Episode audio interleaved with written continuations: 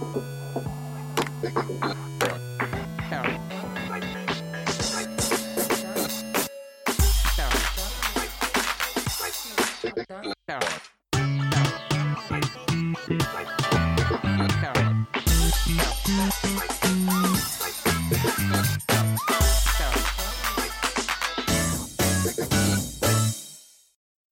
À toutes et à tous, bienvenue dans ce nouveau numéro du podcast Mepémol, le podcast dédié à l'actualité du shoot'em up.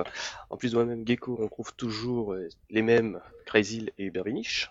Hello Bonsoir Donc, au programme de ce nouveau numéro, on revient en première partie d'émission sur l'actualité d'octobre et novembre marquée par la surprise, la joie et la stupéfaction. Et en deuxième partie, on va se revenir en fait sur la nouvelle qui a un petit peu l'effet d'un grand moment de terre dans le monde du jeu vidéo, avec le studio finlandais Housemark qui a annoncé son intention d'arrêter de faire des jeux type arcade et donc par conséquent des shoot'em up. Mais avant cela, comme d'habitude, on revient sur l'activité du site.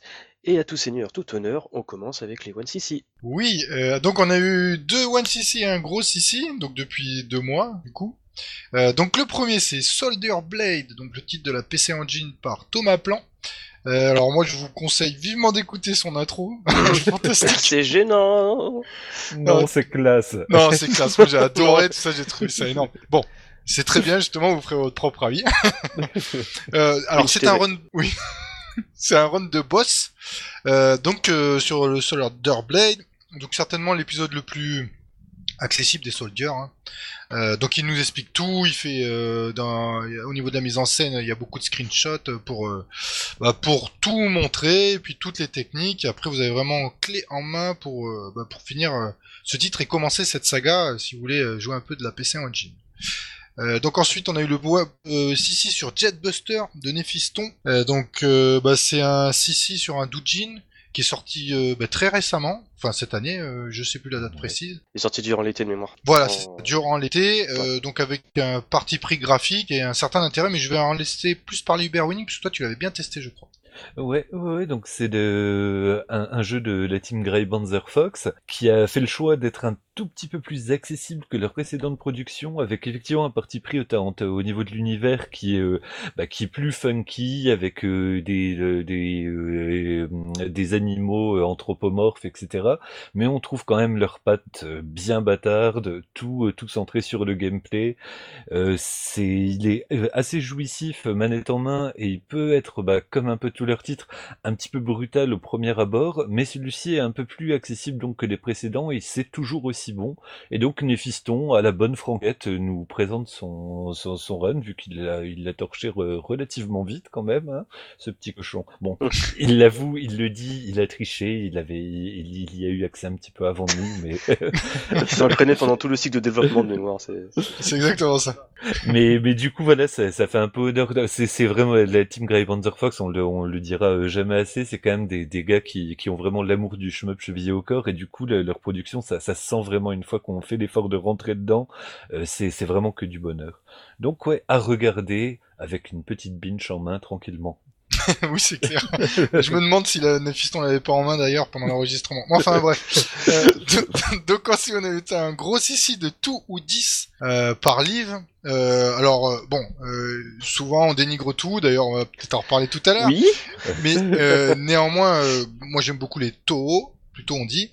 Et puis là, c'est un gros ici, c'est-à-dire qu'il a joué, il a joué en mode lunatique, donc le plus difficile, avec exact, ici l'extra stage. Donc ces livres, hein, c'est clairement un super play. Et si vous voulez voir comment on peut, un coup peut être difficile ou peut montrer vraiment euh, tout ce qu'il a dans le ventre, vous regardez ce gros ici et là vous allez se dire ah ouais tout, c'est forcément ce qu'on m'a dit. Euh, donc voilà, Ouais. c'est bien de le rappeler. Puis bah, merci à eux trois d'être venus pour faire des petits sissi quoi. Ça nous fait plaisir. Euh, D'ailleurs, on continue un petit peu, parce qu'en temps, pardon, nous avons eu un test de Twinkle Tail par Yas. Donc Twinkle Tail, c'est un des, un des rares, euh, enfin même pas, c'est l'un des euh, shoot'em up euh, pédestres les plus rares sur Mega Drive, sorti uniquement au Japon. Il est Et plus donc, il nous a cher fait- aussi du coup. Oui, bah oui, juste- justement, voyons, les, les prix enflent quand ça devient rare. Et la, Mias nous, pré- nous présente ça comme vraiment le joyau caché de la Mega Drive. Ce qui est le cas. Il est très très bon. Ouais, bah déjà les, les ouais, il est beau quoi. Et euh, et puis en plus on a un test en exclusivité de la, la, la plume flamboyante de la Mias quand même. C'est pas rien bordel. Très très beau test. Très bien écrit. Comme d'habitude, j'ai envie de dire avec Yas. Ouais, ouais, ça, ça va à ce niveau-là. On remercie euh, ces quatre personnes de nous avoir bien aidés sur euh, Shmup Memol dans, dans ces deux derniers mois. Vous pouvez Tous ceux qui nous aident, il y en a plein. Même Eh sur le faux on les cite pas assez. Je sais pas qui, qui tient le ranking. Enfin, tous ceux qui participent, quoi. Des Exactement. gros poutous, des gros poutous. Et vous Ouais. pouvez retrouver tout ce contenu dont on a parlé en fiche de podcast euh, de- sur le site. Et maintenant, il est temps de s'attaquer à l'actualité du shmup, euh, bien entendu, comme toujours, après le jingle.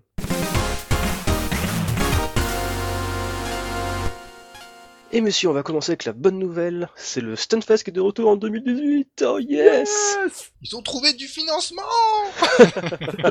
Et il nous assure un washoy Ouais Ah, C'est dans les plans, c'est dans les Ouais, plans. c'est pas tout à fait encore acquis, je crois. Non, c'est pas acquis pour l'instant, mais ça va pas tout se faire, croisons les doigts. Nous rappelons toujours, comme d'habitude, que aucun de nous trois n'est jamais allé à un Stunfest. Bois, bois, bois. Oui, on regarde les vidéos en pleurant. Exactement. Dans les streams en pleurant. C'est- Une fois j'ai failli y aller, c'était justement l'année où il y avait euh, nos, nos super copains chinois là, euh, Dark euh, Garuga, euh, WS et, euh, et je m'en souviens plus. Enfin bref. Donc oui, en 2018, donc le Stunfest revient euh, du 14 au 20 mai. Ça se déroule toujours aux Libertés à Rennes, avec toujours les événements euh, extra-muraux euh, donc dans toute la ville de Rennes euh, durant la semaine. Euh, la nouveauté principale en fait de cette année, c'est l'addon en fait. Euh, donc addon, c'est un annexe de l'événement qui met plus l'accent sur les aspects artistiques, créatifs et techniques et conceptuels du jeu vidéo en fait, avec beaucoup d'ateliers, des rencontres et des découvertes avec des développeurs indépendants. Donc ça c'est vraiment un truc tout nouveau et qui euh, c'est pas la première fois que le Stunfest fait déjà des, conférences, des masterclass avec des développeurs indés, avec des gens qui viennent présenter leurs jeux en cours de développement et là ils font un truc à part donc c'est vachement cool. Pour info les précommandes sont déjà ouvertes et allez sur le site internet, il est génial. Ensuite nous allons parler de Hamster, n'est-ce pas Crazy Oui, alors Amscorps, euh, donc euh, c'est ceux qui font les arcades archives. Euh, donc ils ont obtenu les droits d'exploitation pour certains jeux ARM. Donc normalement ils vont débarquer bah, sur les consoles next gen, enfin la, la Xbox One, euh, PS4 et Switch. Donc dans la gamme du même nom. On ne sait pas encore quels seront les titres au niveau du shmup, puisque déjà il y a eu un jeu de, de moto dont j'ai encore oublié le titre. On oublie toujours le tic parce que c'est c'est pas le jeu ARM euh, auquel on pense quand on parle d'eux en fait. C'est ça. Et je ne sais plus, enfin bref. euh, mais en attendant, bon, on se doute bien que si les vieux jeux d'arcade d'ARM débarquent, on pourrait avoir du R-Type par exemple. Euh, mais ça serait quand même très sympa. Donc ça c'est plus un souhait de, de ma part de voir euh, R-Type Léo par exemple. Ou des titres Ouais. qui sont exclusifs à l'arcade, qui n'ont jamais été portés. Alors même si on peut jouer sur MAME, super, mais les avoir sur une console, ça serait toujours aussi... Ça serait sympa, sait-on jamais. Je plus sois. Le jeu en question il s'appelle Zippy Race, hein, l'un des Voilà, premiers qui c'est va ça. arriver. ouais. Ouais, j'ai- j'ai- Motor Race aux USA. Et apparemment ils ont confirmé que R-Type et Frontline euh, allaient sortir aussi un peu plus tard. Ouais, R-Type, ouais. bah C'est un peu le- leur jeu iconique quoi. Voilà. Bah, ils vont peut-être mettre euh, R-Type 1, R-Type 2 et le 2, ça c'est pas un souci, mais il y a d'autres titres très très bons de chez ARM qui ont jamais eu de portage aussi. Ouais, donc c'est prévu pour un prix habituel de, de 8 dollars, donc ça devrait être à peu près euh, 7 euros chez nous. Et, moi j'espère Enfin, très fort qu'il y aura Geofront. Ouais, bon, achetez pas peut-être, euh, enfin, désolé, euh, le R-Type, euh, on l'a partout, quoi. Bon, même à C'est 8 vrai. euros, il est sorti tout le temps. Bah, surtout qu'il y a une, vraiment une bonne version sur euh, ce 3 et puis X360 Ouais, la avec euh, la Dimension. Dimension, voilà. Ah. Donc euh, bon, la- la- le Léo, ça serait vraiment mal par contre. Ah ouais, le Léo, ça serait extraordinaire. Allez, ensuite, on enchaîne avec Edelweiss qui a fait une petite mise à jour sur Asbrit sur PC. Donc, en fait, cette mise à jour, c'est tout simplement une définitive édition qui rajoute euh, le contenu qu'il y avait dans la version PS4 en fait sortie en 2015. Donc, au programme mode arrange qui revoit la difficulté des, enfin, qui envoie le placement des ennemis, la puissance du joueur, permet de utiliser le range shot avec son stick analogique euh, droit, euh, ajoute beaucoup plus d'éléments euh, dans les décors des niveaux. À côté de cela, il y a eu des nouveaux modèles 3D, des nouveaux jeux de lumière, des nouvelles textures, enfin bref, c'est tous les ajouts de la version PS4, donc la version ultime et enfin, est enfin arrivée sur PC. Et ça c'est chouette. Donc c'est une mise à jour gratuite pour tous les possesseurs de la version des versions Steam et Playism. Et sinon, le jeu est disponible pour 20 euros sur Steam et Playism, en sachant que sur Playism, vous pouvez avoir aussi une clé Steam et une version sans DRM. Euh, juste, euh, c'est compris, euh, elle était déjà dans la, dans la version boîte, cette mise à jour euh, Le Ouais, en fait, le- jeu- tout le contenu, il était déjà inclus de base quand le jeu est sorti sur le PSN en 2015. Ah, d'accord. Et tout ça, en fait, tu fais référence à la sortie Limited Run Game qui a Oui, eu l'an tout à dernier. fait, exact. Bah, la sortie Limited Run Game, c'est le jeu PSN en fait. Ah ok, donc. euh, Donc c'est exactement dedans. le même jeu. S'il y a une mise à jour pour la version dématérialisée, il y aura aussi une mise à jour pour la version physique parce que c'est exactement la même chose. Ok, très bien. Euh, maintenant, en parlant justement de PlayStation 4, nous allons revenir euh, sur euh, la ruée d'un set qui s'est abattue il y a pas longtemps avec la sortie de Air Defense Force The Shooter. Donc plutôt, euh, faire long, Air Defense Force 4.1 Wing Diver The Shooter. Donc qui est disponible depuis le 22 novembre sur le PlayStation Network euh, japonais pour 2980 yens. Euh, chose intéressante, c'est que malgré sa sortie japonaise, le jeu est intégralement localisé en anglais. Ouais. Donc je pense que c'est qu'une question de temps avant que sa sortie euh, se fasse sur les autres stores euh, PlayStation, donc européens et américains. Et apparemment, c'est pas un jeu qui est génial. Comme tradition d'Air Defense Force, ça sent un petit peu la colle qui n'a pas fini de sécher. Effectivement, ça a l'air moche, mais ça a l'air euh, quand même quand vachement dynamique, quoi. Ouais, voilà, ça a l'air Et hein. la, la leader, c'est un peu leur marque de fabrique, mais en même temps, il y a toujours ce côté kitsch euh, de clin d'œil au, au film, euh, bah, au film de SF des années 50, mélangé à des, euh, comment il s'appelle ce, ce, ce film du néerlandais Starship. Voilà, Starship mélo- voilà, Troopers. mélangé à l'ambiance de Starship Troopers, quoi. Ouais, Donc, l'aspect T'as le côté fourmi, voilà, fourmi géante des années 50, plus la dynamique Starship Trooper, ouais, moi, ça, ça, ça, ça me fait un peu le kiki tout dur, perso. Bon, et après, il est localisé en anglais aussi du fait de la popularité de la licence globale, quoi. Ouais, Aussi. ouais, c'est ouais, ouais, c'est une licence qui, qui, qui a un- quand même un vache de succès, euh, malgré tous euh, les défauts euh, techniques qu'ils peuvent avoir, c'est c'est une licence qui est vachement jouissive à jouer. Exact. Ensuite, on enchaîne avec vraiment une nouvelle qui pour moi m'a fait bac mon petit Kokoro. Euh, c'est l'annonce et la sortie d'un DVD Superplay sur Scrania. Vous savez, le jeu Scrania de grève que personne n'aime, mais qui pourtant est totalement génial. C'est pas vrai, il est super ce jeu, c'est pas. Ah, il y a des gens qui l'aiment pas parce qu'il faut que tu manies euh, trois types d'armes et que tu faut que tu les récupères dans les niveaux. Il y a trop de choses pour leur petite tête. Oui, bah, c'est un jeu très greffe, euh, dans l'âme, euh, avec euh, beaucoup de par cœur, etc. Il est etc. génial. Moi j'aime beaucoup, mais bon, c'est. La, la- campagne, la campagne Sidewalker est géniale. Les musiques sont géniales. Donc ouais, en fait, c'est un DVD Superplay qui a été réalisé euh, par le cercle Aduchin 100 Megael. Donc en fait, c'est un travail euh, de fou qui a duré pendant environ à peu près un an. Euh, ce n'est pas un DVD, mais en fait un set de trois disques. Euh, en sachant qu'il y a deux disques qui sont consacrés, consacrés chacun à une des campagnes de Scrania. Donc le disque 1 est consacré, aux forces scraniennes et le disque 2 aux forces des Wawer, donc les entre guillemets les ennemis, parce que c'est pas du tout manichéen comme histoire. Et un troisième... Non mais c'est vrai en plus, c'est pas Ouais, c'est manichéen. vrai, en plus, ouais, hein, c'était pas de l'ironie pour le coup, là. Exactement. Et le disque croix, c'est juste des, des bonus en fait. Donc chaque, chaque DVD, surtout en fait le 1 et le 2, comporte euh, une run normale, en mode normal, pardon, donc qui vise vraiment euh, la réussite d'un one credit clear. Une run en mode difficile qui a un accès, enfin, qui vise de plus l'obtention des dan de chaque arme, parce qu'en fait dans les mécaniques de Scrania, il faut savoir que ton arme, tu peux la faire évoluer avec un niveau de, de- enfin avec un système de niveau. Plus tu récupères le même upgrade, plus celui-ci va augmenter, c'est de mémoire si je dis pas de bêtises. Oui. Et à côté de cela, il as le mode expert en fait. Et les runs en mode expert ont été joués par Level Fix, qui est juste le joueur japonais qui détient le record mondial sur Scrania en fait. Ouais, un petit, euh, un, petit bras, quoi. C'est un, gars un peu pourri, quoi. Euh, à côté de cela, le disque croix, donc comme j'ai dit, c'est des runs bonus. Il y a donc une run qui se consacre à l'obtention de tous les succès qui comporte le jeu, donc ce qui est totalement con, donc génial. Et aussi euh, à toutes les Génial. Mais c'est génial, quoi. C'est genre, tu vas, jouer, tu vas voir la run, tu fais Ah, il a débloqué le succès, euh, super compliqué à voir. Pourquoi je peux pas le faire? Et à côté de cela, en fait, le troisième DVD, en plus de cette run un peu bizarre, comporte aussi toutes les fins possibles euh, de Scrania, en fait. Donc au total, ça fait à peu près 5 heures de contenu. Donc voilà, C'est honorable. exactement. Ça a été mis en vente, je crois, si ma mémoire est, ma mémoire est bonne, durant la convention Game Legend euh, le 16 ou le 17 novembre. Ça a été euh, mis en vente avec l'autorisation de greffe. Donc ce qui est vraiment pas mal, quoi.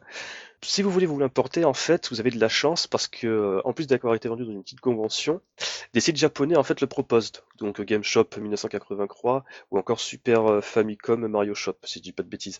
Bon, après, c'est des boutiques qui, bien entendu, ne livrent pas à l'étranger. C'est- Ils livrent qu'en territoire japonais. Mais bon, après, vous êtes malin, vous allez sur des sites de proxy euh, pour vous faire livrer euh, ça chez vous. Il y a moyen d'avoir un DVD qui coûte 25 euros pour un total de 60. Une fois que vous avez payé Bon, tous les frais et- de port. Et qui n'a pas un esclave sexuel au Japon, je veux dire, euh, ça va bien. Ça va sans dire. Exactement. Euh, à côté de cela, j'en putain, j'en peux plus. Euh, c'est RXN, RXN Regine. Donc le shmup de Gulti qui va venir sur Switch. J'en ai marre. Ouais, ça va être vite fait de toute façon, ça parle, c'est impeccable. Euh, donc du coup, ça a été annoncé, bah, ouais, euh, il y a un moment déjà. C'est annoncé euh, durant l'été en fait. À la base c'était genre ouais on revient faire du shmup pour les 10 ans des existences de Gulti, donc développeur de Mamoru Kun avec Gref et en solo de 0D Attack on Earth, qui... 0D Attack on Earth pardon sur Xbox Live qui était un peu une croûte. Donc ils annonçaient ça en août euh, sur Steam à l'époque et en l'espace de 3 mois les mecs ont décidé ah bah finalement on va le sortir sur Switch en dématérialisé pour euh, 400 yens, euh, 4000 yens. Ouais. Bon, Donc, euh, voilà. déjà, alors, euh, euh, si j'aime bien le, le, la typographie du logo, elle est absolument magnifique. Euh, ça, ça, par contre, ça claque. Euh, sinon, bah, il y avait une vidéo euh, où vous pouvez voir, euh, la, je vais dire, l'intro chantée, Ouais. et puis surtout un petit peu du gameplay du jeu qui a l'air, euh, faut le dire, tout pourri. Euh, bah, en fait, ça a l'air d'être un jeu, bah, je sais pas, de l'ancienne génération, mais en plus tout mou. Alors bon, c'est la première vidéo, espérons Ouais, voilà. que ce ne soit pas le cas, mais les, les mécaniques de score ont l'air d'être euh, archi vues et euh, partout. Il n'y a pas l'air d'avoir beaucoup d'inspiration. En plus Crazy le... c'était vraiment un, un script gameplay pour justement présenter les mécaniques du jeu en fait. C'est ça. c'est normal que c'était mou du genou en fait. Ouais, mais ça faisait peur au niveau des, des, des, caméras, tout ça, enfin des trucs. euh, on a l'impression qu'ils ont du retard, je sais pas, Mm. c'est c'est bizarre. Moi, j'aurais, dans ce cas-là, ils auraient pu faire une vidéo avec effectivement des, juste à présenter la mécanique et l'intro chantée, et après envoyer du pavé avec une autre vidéo. Mais là, c'est pas le cas. Mm. Et même, on a vu quelques boss. Bah, pff, pardon, mais les patins des c'est- ça avait pas l'air foufou, quoi. Mais il joue en facile, c'est pour ça. Non, je sais pas. Alors après, c'est toujours pareil. C'est une impression. On n'en sait pas plus que ça. Il y a beaucoup de Ouais. supputations autour du titre. Donc, faut voir quand même.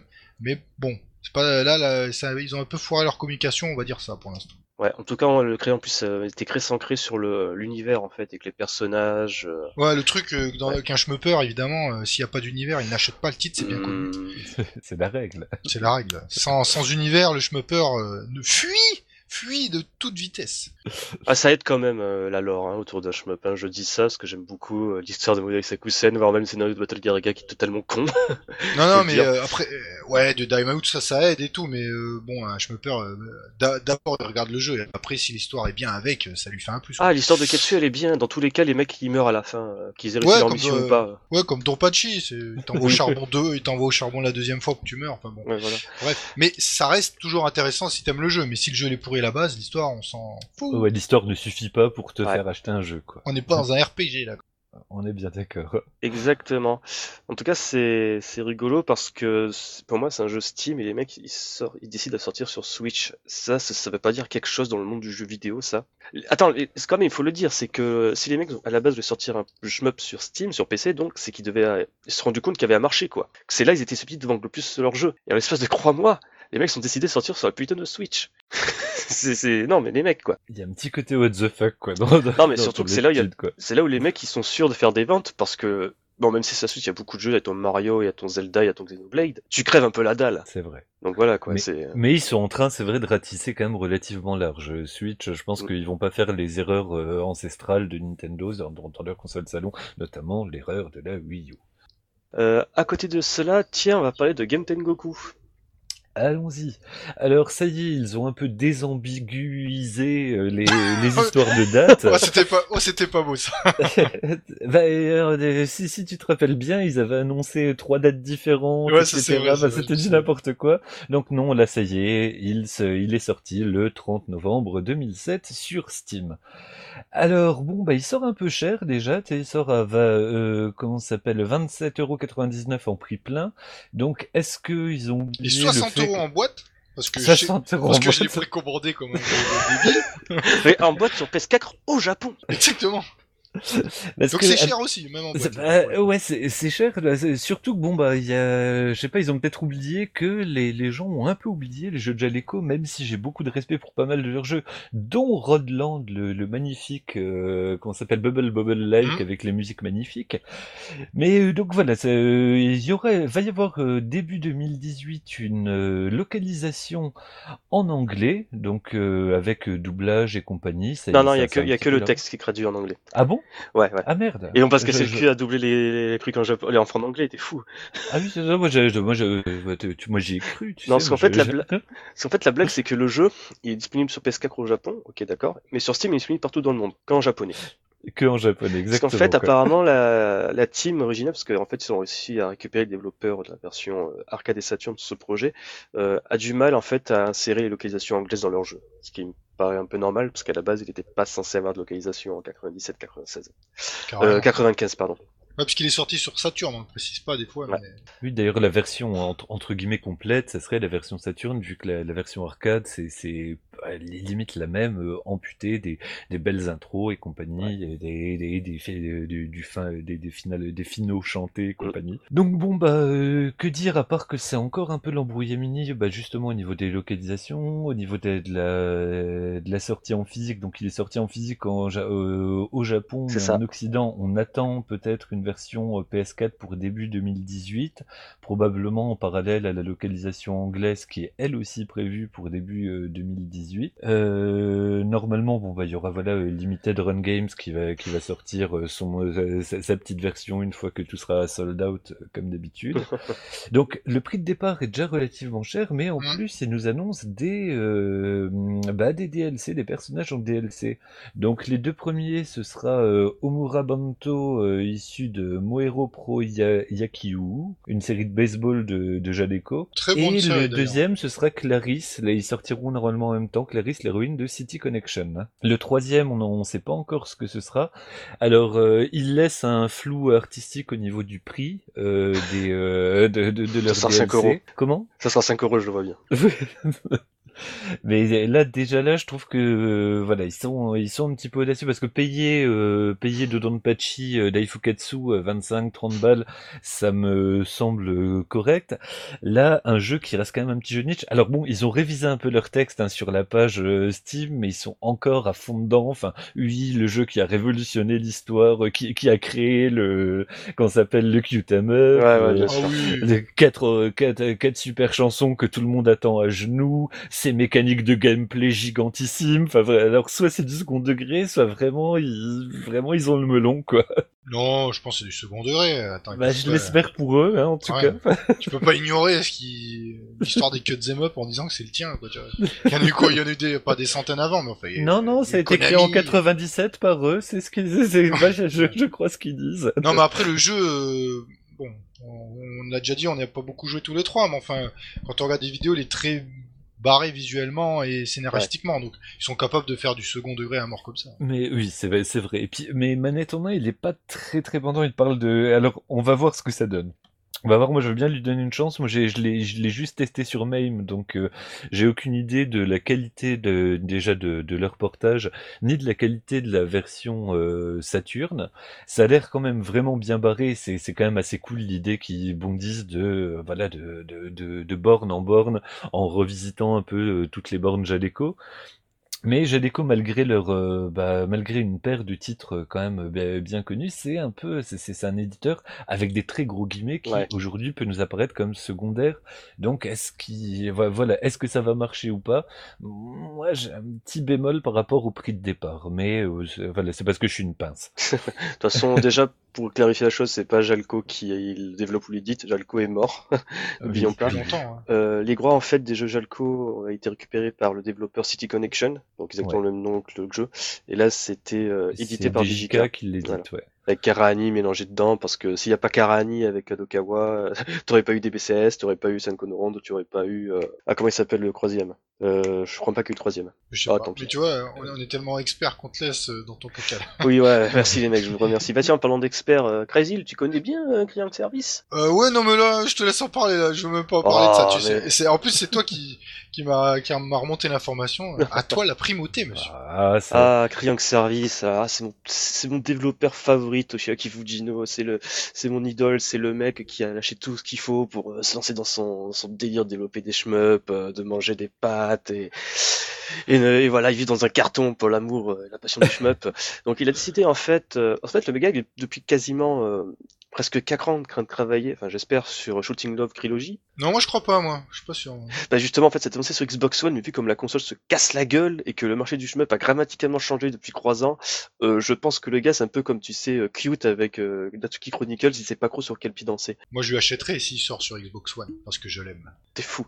Mais en tout cas, en attendant, il a sorti un nouveau jeu, c'est Tapping Skill Test. Donc, à l'image de Shmup Skill, Skill Test qui te permettait d'évaluer ta dextérité en Shmup, à Action Skill Test qui permettait de tester ta dextérité sur les jeux d'action, Tapping Skill Test permet de tester ta dextérité sur des écrans tactiles. Et ça fait un petit peu rêver quand tu vois le truc, parce que sur le papier, ça a pas l'air extrêmement excitant, mais en fait, euh, ça a l'air mais, vraiment fun à mort. Quoi. Enfin, on se rappelle déjà que les, bah déjà le, le shmup skill test c'était complètement what the fuck. Il y avait vraiment des, des, ça, ça, ça, dégueulait d'ingéniosité et là bah ouais moi moi honnêtement la, la, la vidéo que j'ai j'ai vue de de ce de ce taping skill test bah ça ça m'a un peu ça m'a un peu titillé honnêtement euh, voilà c'est pas exclu que je le prenne euh, pour surface euh, tactile quoi surtout que là en plus il est en free to play euh, en ce moment si Exact, exact. Mais tu brûles les étapes, voyons, grand fou. oh pardon pardon Donc déjà, il est important de préciser que ceci n'est pas un shoot 'em up, donc voilà, ça c'est sorti.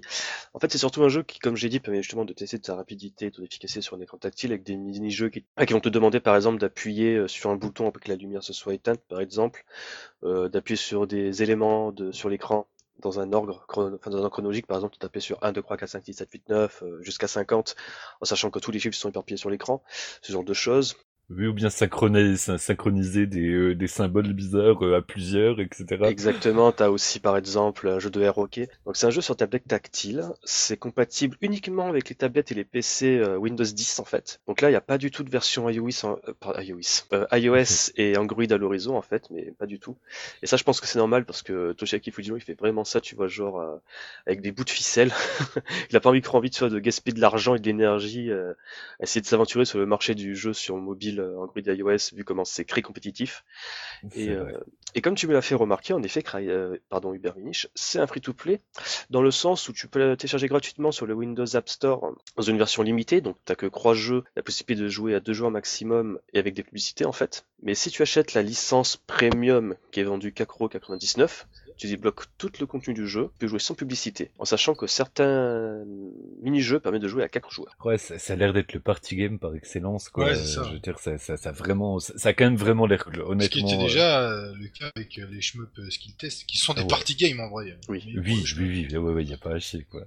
Exactement, donc voilà, c'est disponible depuis maintenant le 27 novembre sur euh, Windows 10, tablette, PC, donc c'est super. euh, Essayez-le, c'est gratuit, ça ne mange pas de pain.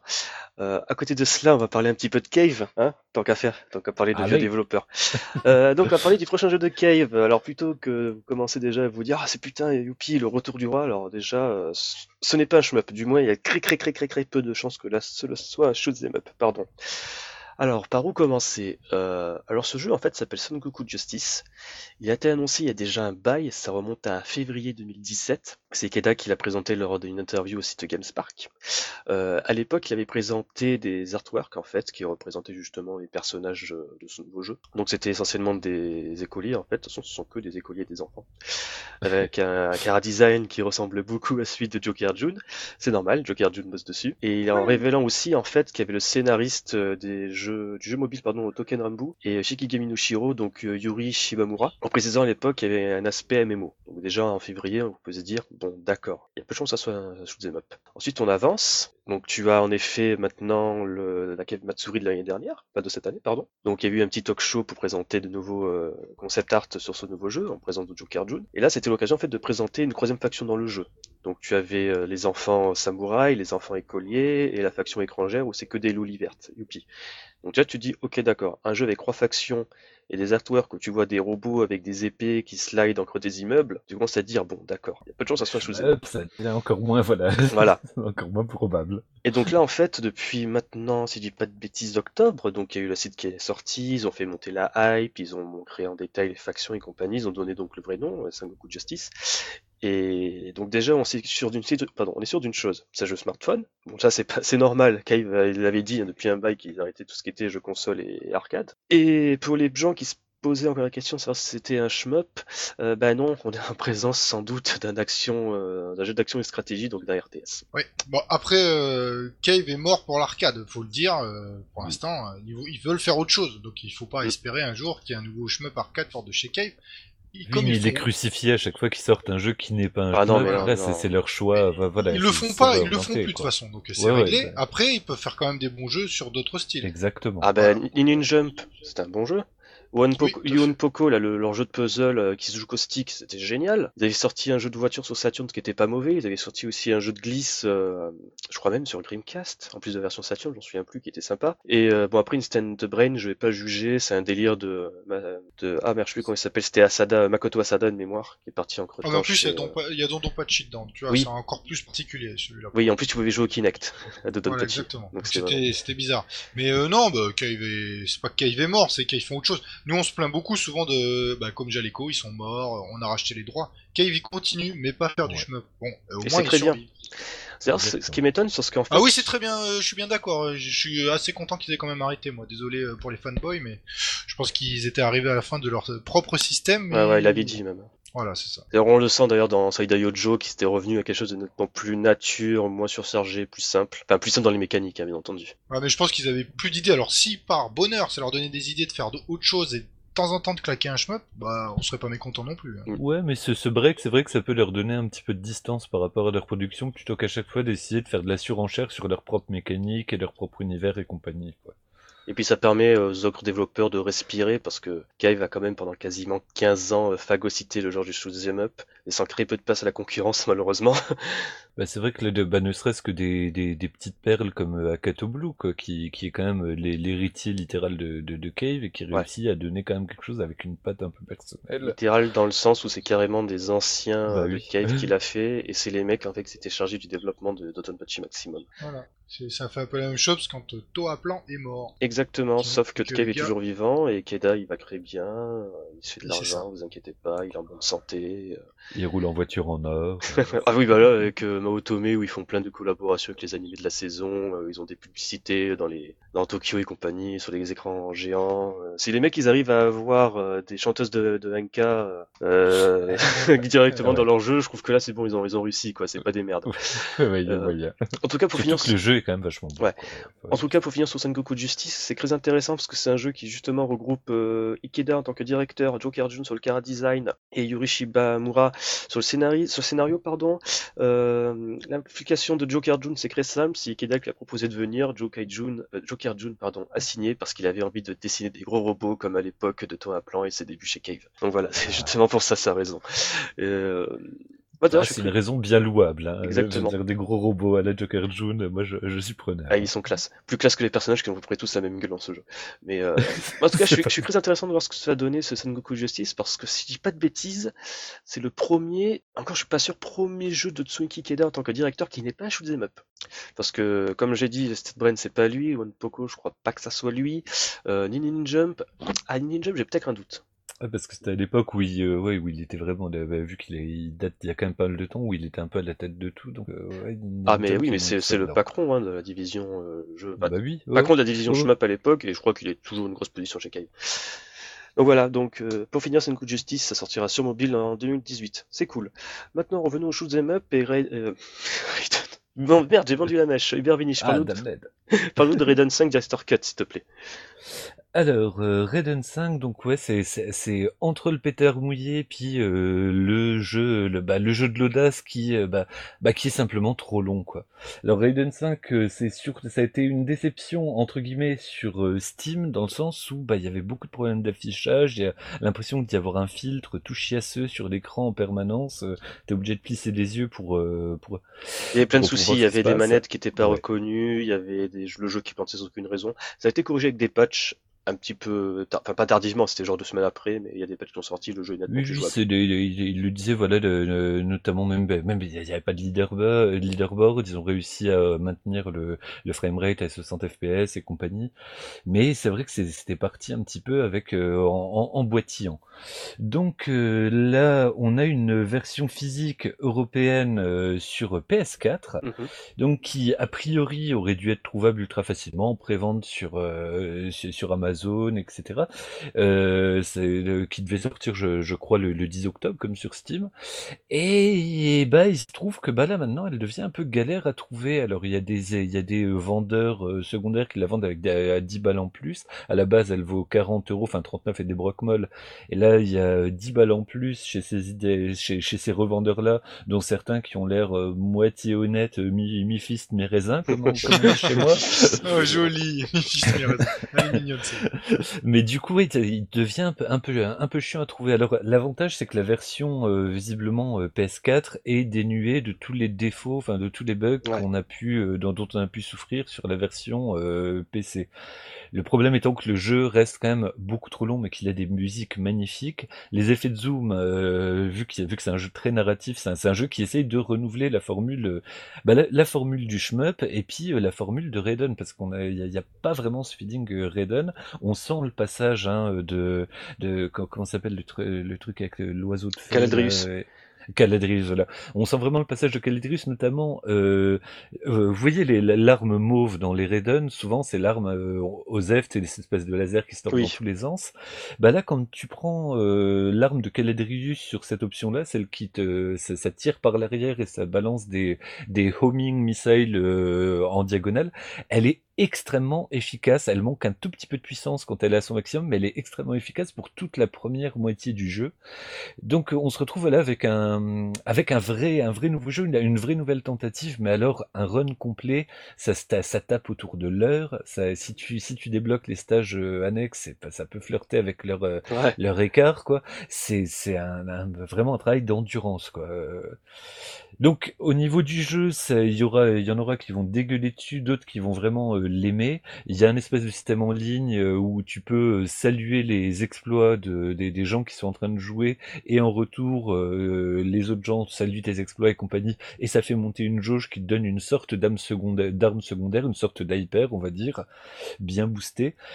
Et que bah voilà en fait donc c'est un jeu ça vaut le coup de l'essayer il n'est pas excessivement cher pour un pour un jeu de cette envergure là mais ça reste quand même pour à mes yeux un semi un semi échec quoi ouais. donc il est disponible chez euh, Good Old Game comme d'habitude chez GOG avec une version DRM free et euh, sur Steam et, euh, et donc là bah, la version physique PS4 si vous avez de la motte vous la trouverez facilement Sinon, bah voilà, ce sera un peu l'alarme à l'œil, euh, que vous claquerez 10 balles de plus en espérant qu'elle arrive un jour chez vous. Dans le pire des cas, il y a aussi des primes sur le PSN. Oui, donc voilà, c'est vraiment si vous voulez une, une, version physique. Mais voilà, après, préférez la version PS4 si vous avez une PS4 que la version euh, PC, malgré les corrections euh, ouais, des, qui, qui sont opérées. Il y a quand même, il y a, il y a quand même ce, ce, ce filtre euh, ambiant qui, qui, qui, fait un peu mal aux yeux. Et après, c'est peut-être ton écran, fallait pas faire pipi dessus. Hein. non, mon écran est vachement bien. Arrêtez de critiquer mon écran, je veux dire. Je rigole. Et je fais pipi dessus avec amour, ok. Et aussi pour euh, juste compléter, la version physique sur PS4 en Europe contient le CD des musiques, donc les 24 pistes de mémoire. Oui, c'est vrai que c'est finalement, euh, pour une fois, c'est pas trop fait baiser. La seule version qui est sortie, qu'elle soit normale, enfin, il n'y a pas de version normale, version. Ah ouais. C'est seulement une version avec le CD et des musiques. Et vraiment, les musiques sont littéralement à tomber à genoux. C'est, ça, Mhm. ça pour moi les meilleures de, de la série très clairement. Ouais. Il y en a qui seront pas d'accord, mais moi vraiment c'est. Bah, c'est musique de Yoshi sans Mikudo. hésiter. Il avait bossé sur Caladrius avec euh, Manabu Namiki, Yasusa Shiba. Ouais, bah, mais moi dès que j'entends Manabu Yamiki, ça me met un petit frisson. Ouais, mais il a pas bossé sur Raiden 5, c'est euh, c'est Yoshi Mikudo qui a bossé dessus. Enfin bref, maintenant on enchaîne sur Star Circle et vas-y Hubert, tiens un peu plus ce crachoir. Ah damned, mais je, je n'ai plus de salive. Je vais t'aider. Donc, non, non, c'est, je, je, je peux commencer puis tu, tu compléteras si je dis des D'accord. bêtises. Alors euh, donc euh, le Stellar Circle fête l'anniversaire de Blue Revolver, euh, le le shmup qui aurait pu, aurait dû être Aurait le dû. de l'année de l'année dernière, Aurait dû a posteriori. aurait aurait dû voilà a posteriori a priori on espérait Raiden 5, mais ne revenons Oui, ne voilà. pas le paquebot dans la plaie. Donc Blue Revolver excellent, on pourrait dire euh, hommage à Cave plus ou moins, même si c'est pas va- bon si hommage à Cave carrément. Donc le, le jeu en, en- avec une esthétique esthétique pixel art, une, des musiques exceptionnelles, une nervosité de tous les diables, bah s'accorde là au bout de ses, à son anniversaire de sortie, donc en janvier 2018, une sorte de Black Label. En fait, même carrément un Black Label, il l'annonce en tant que tel. Alors attention, parce que pour ce, il y a Black Label et Black Label. Ouais, parce que en, fait, en, en, fait, voilà, le, ce qui s'est passé, c'est qu'au fur et à mesure de, de l'année, ils ont ils ont ajouté pas mal de contenu. Alors des trucs assez audacieux, comme par exemple les les, les armes expérimentales qui changent un peu le gameplay avec les jauges d'armes secondaires qui se rechargent toutes seules. Mhm. Il y, a, y, a, pas mal de petits de, de, petits trucs qui ont été rajoutés, voire des trucs qui changeaient vraiment le gameplay. Et là, donc, ils décident de faire un remaniement où, en isolant tout le contenu additif plus euh, quelques autres surprises sous l'étiquette Black Label, qui sera donc une mise à jour gratuite. Mhm. Donc la version classique ne bouge pas, elle sera euh, regroupée sous, sous l'étiquette White Label. Et donc dans, cette version euh, Black Label, donc je disais, il y a le mode expérimental qui se retrouve regroupé avec les, trois armes qui étaient débloquables, les trois, les trois armes expérimentales qui changent vraiment la donne. Ils auront refondu le mode mission qui bon qui était un petit peu bancal. Donc là là ils, rajoutent des missions inédites etc donc euh, il y a il y a de quoi faire. Ils rajoutent un mode de jeu inédit avec un nouveau système de power up de où le, joueur peut jouer que, que dans la peau de 10 euh, une nouvelle OST donc on avait déjà pas mal de, de morceaux qui étaient débloquables euh, au gré mm. il y avait un système de points comme on peut retrouver dans les dans les Grey Banzer Fox qui permettait de d'acheter des des, des, bah, des morceaux les, les tout le contenu était achetable dans une monnaie interne. Hein. C'était pas des trucs. Et, et pareil dans Side Yojo, tu pouvais justement débloquer des pièces en faisant un mode mission, mais ils ont pas du tout copié. Et tu pouvais débloquer en effet euh, des nouveaux wallpapers pour le fond de l'écran quand tu jouais en mode euh, Yoko. Tu pouvais aussi débloquer euh, des nouveaux artworks pour une galerie et aussi un mode bizarre dans Sada Yojo où tu pouvais avoir un deuxième joueur piloté par l'IA. Oui, mais tu pouvais même aussi payer pour avoir une plus petite hitbox. Et oui. là, ça commençait à devenir borderline à mes yeux, quoi. C'est vrai. mais du coup, voilà, donc il y avait, il y avait ce système-là et les, les euh, versions alternatives. Si vous aimez un peu le, le côté ultra péchu d'une une techno un petit peu bien sale, enfin d'électro bien bien salace, c'est juste du bonheur. Donc il propose un tutoriel qui est un peu plus explicite, euh, qui permet vraiment de, de prendre les, les, mécaniques de gameplay qui sont relativement simples mais qui ont quand même pas mal de subtilité. Et euh, encore une fois, bah, du contenu à débloquer, euh, bah, de, ce qu'on disait, ce qu'on mm-hmm. disait à l'instant, quoi, notamment sur le lore du jeu. Et euh, donc voilà tout, tout ce contenu qui était un peu débloquable, ils, vont en rajouter et ils vont mettre ça sous l'étiquette Black Label. Donc je trouve que des gens qui continuent à bosser sur leur titre et qui offrent du contenu gratuit, bah moi ça me met une petite larme de bonheur à l'œil, surtout que le Blue Revolver c'est un putain de putain de putain de, de shoot them up et vraiment euh, même même en mode euh, novice entre guillemets, il a cette nervosité. Il n'y a pas un moment où, où le jeu débande. Enfin c'est vraiment c'est c'est un jeu exceptionnel quoi. Pour pour qui aime les Danmaku quoi. C'est quasi indispensable. Mm. T'as oublié d'ajouter qu'ils vont aussi recopier, enfin plutôt s'inspirer de M2 avec sa Game Shoot Trigger, en ajoutant la possibilité d'avoir des gadgets sur les bords de l'écran, tu sais, donner des informations ah, sur le jeu. Oui, oui, j'ai complètement oublié. Et effectivement, c'est, enfin, pour moi, c'est vraiment le gros plus des trucs M2 parce que vraiment pouvoir voir un petit peu les, les stats, enfin, un peu le, une petite vue dans le dessous, dans, dans, dans les mécaniques de, de rank notamment, parce que le rank, euh, le, le, rank dynamique de, de, de de Blue Revolver est quand même particulier. Quand on joue en easy, on s'en rend pas forcément compte parce que doit y avoir grosso merdo euh, trois niveaux et ça plafonne assez rapidement. Euh, ça va peut-être jusqu'au niveau 5, euh, jusqu'au level 5 de niveau 5 de, de rank quand on arrive aux, deux derniers stages. Mais quand vous jouez en normal, bon bah ça grimpe vite dès que vous commencez à, à, faire les, je, je, sais plus, je sais plus comment ça s'appelle, mais les, les, il y, a des figures spéciales qui, qui débloquent des, des points. J'ai oui, ah, c'est les, c'est pas les focus, merde. Parce que justement, je, pense en plus que le Black Label, ils ont revu tous ces positionnements. Ah zut. Et je, juste, je, je, retrouve plus le nom, mais justement dans le tuto, déjà là, il y a une, euh, il te propose une option pour te montrer comment réussir à les débloquer. Tire, et c'est des trucs du genre. Euh, ah, c'est les breaks. D'abord euh, les, Oui, les breaks, exactement. Merci. Mais en plus d'ailleurs, j'ai oublié, mais j'avais même pas précédemment indiqué à l'époque, c'est que en plus dans le mode arcade, donc qui est en fait le mode normal de, du revolver actuel, euh, donc ils vont en fait retravailler tous les breaks, ils vont refaire un équilibrage des armes, apporter des nouvelles petites modifications au niveau du gameplay, et surtout ils vont revoir la totalité du dernier niveau. Alléluia, quoi. bon, alors après moi, là, je le connais pas trop le dernier niveau comme vous pouvez l'imaginer, hein avec mon niveau de merde. Mais du coup, ouais, tous les breaks, en plus, il est déjà là. Il propose euh, dans, au sein du jeu euh, un, un, petit onglet où vous, pour vous expliquer comment les, bah, comment les atteindre, comment les réussir. Et c'est donc voilà de tuer les petites parties des boss avant de tuer le centre, etc. C'est des choses relativement intuitives pour qui a déjà un peu touché au cave, quoi. Exact. Donc ouais, une grande nouvelle et puis une, enfin une très très bonne nouvelle pour un jeu qui euh, qui mériterait un deuxième coup de boost euh, là parce que c'est c'est pour pour moi peut-être le, meilleur jeu qui était sorti l'année dernière et cette année, il y en a pas beaucoup qui ont tenu le menton. C'est un jeu qui suce beaucoup la bite à Cave Rising, mais il le fait bien. Il le fait très très très, très bien. Il est super bien léché, bien fini. Il a une tête bien faite. voilà, il y, a, plus une trace de smegma et, et les mecs quoi. non, les, les, les, mecs en plus voilà se sont pas contentés de sucer la queue. C'est dans le sens où souvent on a des sous cave. Là, tu vois que c'est un hommage, mais euh, plus que revendiqué à cave, mais avec une patte personnelle et ça, ça, ça pose le respect quand même quoi. Exact. Maintenant, il est temps d'enchaîner avec M2, justement. Donc, Raizil, tu commences? Euh, Oui, vite fait. De toute façon, on sent ton impatience. oh oui.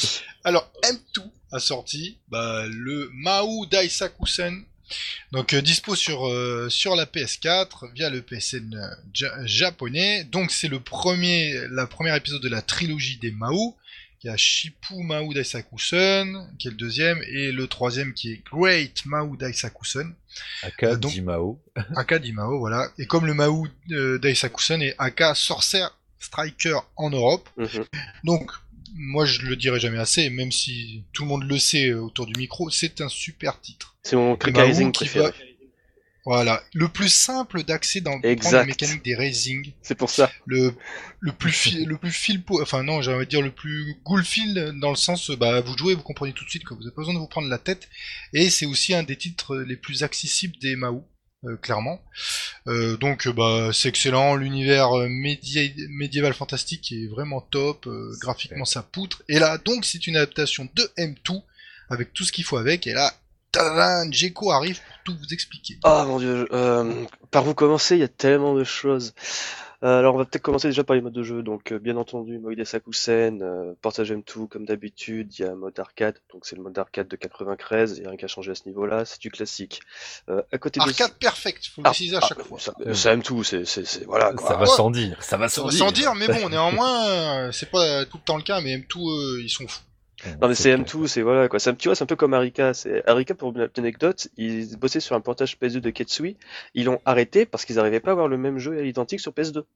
Ouais, parce qu'ils n'arrivaient pas à faire la, descente avec les, euh, je sais plus comment ça s'appelle, les, gros ennemis du niveau 5. Exactement. En fait, ils arrivaient, mais c'était genre euh, pas pas la bonne vitesse. Pas assez bon pour eux. Quoi. Voilà, ils ont fait non Ils ont quand même réussi à faire tourner, euh, à faire tourner Ketsui sur DS, quoi. Genre la, la, console qui normalement aurait pas pu, même si c'est juste un boss rush, Exactement. mais il est quand même exceptionnel, quoi. Exact. Mais pour revenir sur le mode Sakusen, donc en côté de cela, il y a un mode super easy, donc bien entendu, comme son nom l'indique, tu vas traverser le jeu comme dans du beurre. Donc euh, difficulté aura des pâquerettes, extend, en pleuvoir, euh, donc voilà, quoi, c'est easy.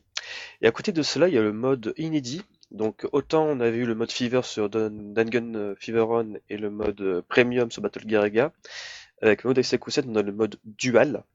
Donc comme le nom l'indique, en fait, tu vas pouvoir contrôler deux personnages en même temps, enfin presque, parce que c'est pas vraiment en même temps. Alors il faut savoir qu'en fait, dans un premier temps, tu vas choisir ton personnage principal, dans un deuxième temps, ton personnage secondaire. Selon euh, le vaisseau qui va être ton deuxième joueur, celui-ci va avoir des propriétés différentes. Par exemple, le personnage 1, donc Gain, il va toujours rester devant ton écran en fait, euh, devant ton vaisseau pardon.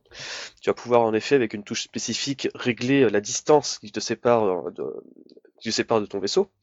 Mais dans tous les cas, il va toujours continuer à tirer, il est puissance max, rien à, rien à carrer. Puissance max d'ailleurs avec les options. Parce que le joueur 1 c'est puissance max mais avec le tir principal de mémoire. À côté de cela, tu as Shita, donc euh, la sorcière, le deuxième personnage, qui va en fait suivre le mouvement du joueur avec un léger décalage. Donc c'est en fait shadow, hein. il va suivre tes mouvements.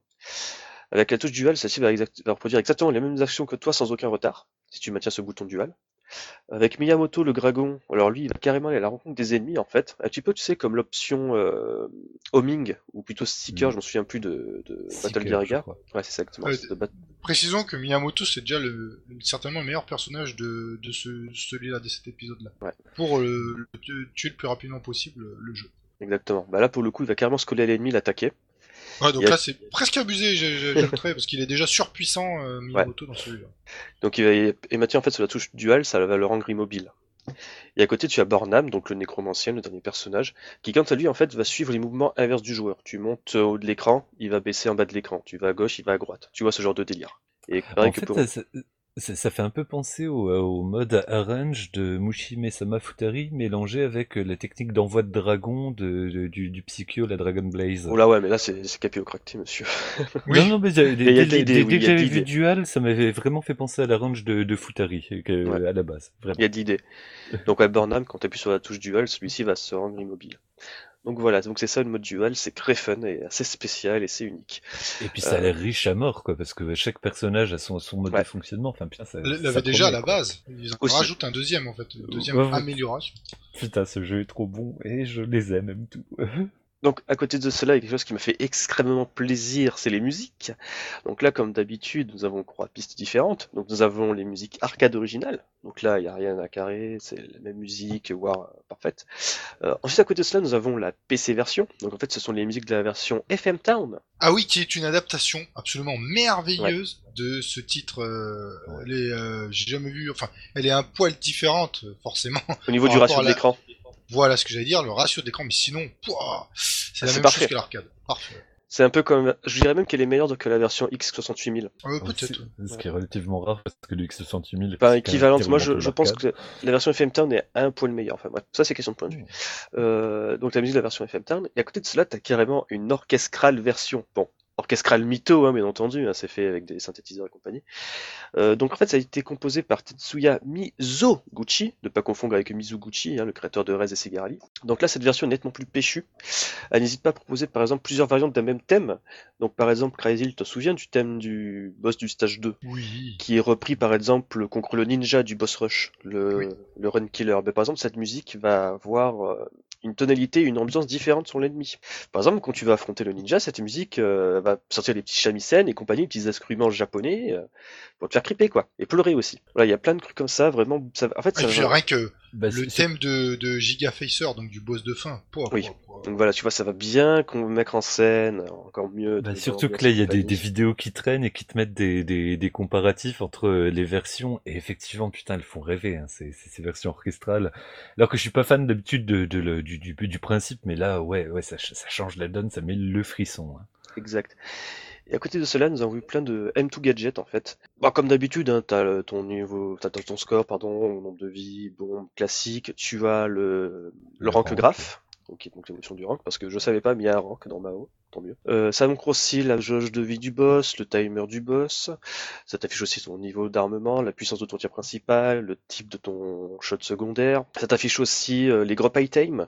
Enfin, les drop items, c'est un peu bizarre en fait. C'est euh, l'équipe. Enfin, ça va juger ta performance en fait sur euh, ce que tu as fait sur le niveau en fait. Ça va t'attribuer une médaille d'allant du bronze alors. Ça n'aura aucune incidence sur le système de score. C'est juste en fait une espèce d'historique pour, pour toi, savoir ce que tu as fait à peu près sur les différents modes de jeu et les différents personnages. Euh, Une gâterie gratuite. exactement. À côté de cela, tu as euh, une fenêtre que je trouve totalement inutile. Ça s'appelle le rival enemies. Ça va juste lister les trois ennemis qui t'ont fait perdre une vie. Ah bon? C'est genre tu nul ça. tu te fais buter par un ennemi, il va t'afficher genre euh, premier ennemi t'avoir abattu, c'est celui-là. Et ainsi de suite, c'est un peu con. Euh, et à côté de marrant. cela, tout le côté droit de l'écran est occupé par une énorme fenêtre qui s'appelle tout simplement la stage map et ça t'affiche juste euh, la- l'artwork de l'ennemi que tu vas affronter, celui que tu as abattu avec la carte euh, du niveau. Oui, une carte un peu en 3D, comme ça, un petit peu inclinée. Que Exactement. Donc je pense que c'est bon, je vais pas continuer par encore de parler de mouse, on parle, on parle, on a encore beaucoup de choses à dire sur M2. Pour finir, je vais juste préciser qu'il y a un mode tâté, qu'il y a des leaderboards en ligne, qu'il y a des replays, enfin bref, c'est du M2 Shoot Trigger, c'est de la bombe. C'est disponible depuis le 2 novembre sur le PlayStation Store japonais pour 3998 yens. Maintenant, il est temps d'enchaîner avec Battle Garaga Révision 2016, qui continue euh, sa conquête du monde avec la Corée du Sud. Et si on en parle, c'est pour une raison très simple, une version physique va sortir en Corée du Sud. Grâce à la branche asiatique de Arc System Works. C'est totalement nawak. Je ne sais pas vous, j'ai jamais précommandé ou plutôt importé un, jeu de Corée du Sud. Je sais même pas s'il y a des sites qui permettent de faire de l'import euh, de Corée. C'est totalement stupide. Dans tous les cas, Je suis même pas sûr que la Corée du Sud existe. Ah bah si ça continue, à Ouais. exister très longtemps. voilà, bon, enfin bref. Ne Parlons pas de politique, s'il vous plaît. Euh, mais par contre, si euh, évidemment vous, vous pouvez tous envoyer un mail à Djeko pour lui demander. Euh, Je l'achèterai si pas. Il y arrive. Oh, tu l'achèteras pas. T'as- t'as- tu te protèges, ça y est. Non, c'est Ne pas que je me bombardez pas protège. sa boîte mail. C'est pas que je me protège, c'est que j'en ai rien à secouer de la version physique en fait. Parce que finalement, euh, je m'en fous. Mais je dirai pas plus pourquoi. En tout cas, dans tous les cas, ça sort le 7 décembre prochain au prix de... oh, putain, c'est des one. Euh, de Ouais. 4000... Non, attends, de 350... 45 000 won. 350... Non, 450 000 won. Donc ça fait à peu près 35 euros, quoi. Donc voilà. Euh, à côté de cela, il y a M2, lors de la sortie, pour la sortie pardon, de Maudai Sakusen, ont accordé une interview au site GameWatch. Donc pour synthétiser, en fait, ils savent qu'en Occident, il y a une attente pour le jeu de la gamme M2 Shoot Trigger, en dehors des États-Unis, il faut préciser. Donc euh, bon, par cela, ils disent l'Europe, hein, mais il faut pas euh, tortiller du fion. Ouais. Euh, ils ont aussi présenté quelque chose d'assez intéressant, c'est un proof of concept euh, d'une version 3D de à l'est sur Master System en fait, sur 3DS bien entendu. Donc en fait juste l'idée c'est de faire une autre série de remaster en 3D de jeux Sega en fait, euh, comme ils avaient fait il y a quelques temps en arrière avec Ils sont Sonic. toujours d'excellente qualité. hein. Exactement. Euh, ils ont ça, cependant ils ne savent pas si les joueurs veulent en plus de remaster 3D à ce niveau-là. Donc ils demandent à ce niveau-là euh, d'avoir des retours de, de- de fans et de joueurs qui sont intéressés par cette option-là. Et ensuite, pour finir, euh, lors de cette interview, l'équipe de M2 ont fait euh, pas, enfin, ils ont teasé l'arrivée de leur jeu sur d'autres plateformes euh, via des photos bien pixelisées dégueulasses. Et sur l'une d'entre elles, il y a Naoki Ori, le patron de M2, qui tient quelque chose qui ressemble bizarrement à une Nintendo Switch. Mhm. Donc, pour justement détailler ma pensée sur pourquoi je m'en bats les steaks de Battle Gear en boîte sur PS4, c'est parce que si Battle Gear Horizon 2016 sort sur Switch, je vais faire mon gros connard et lâcher cette console, parce que rien que pouvoir jouer à Battle Gear dans l'avion ou dans le train sans sortir mon PC portable qui pèse un kilo, c'est parfait. Ça se vend, ça, ça se vend. Voilà, c'est justement pour ça, parce que finalement je m'en fous de la boîte. Parce que si j'ai plus de place. C'est surtout ça. Surtout ça, oui. Non mais voilà quoi, il faut arrêter au bout d'un moment. Euh, sinon on va justement on va, on va continuer, on va continuer parce qu'on a encore plein de choses à dire et là c'est le gros morceau et là je pense que c'est Krasil Hubert qui vont en parler. Euh, c'est quelque chose qu'on ne s'attendait pas à voir arriver euh, de si tôt. On savait que ça nous pendait au nez mais ça nous a quand même surpris.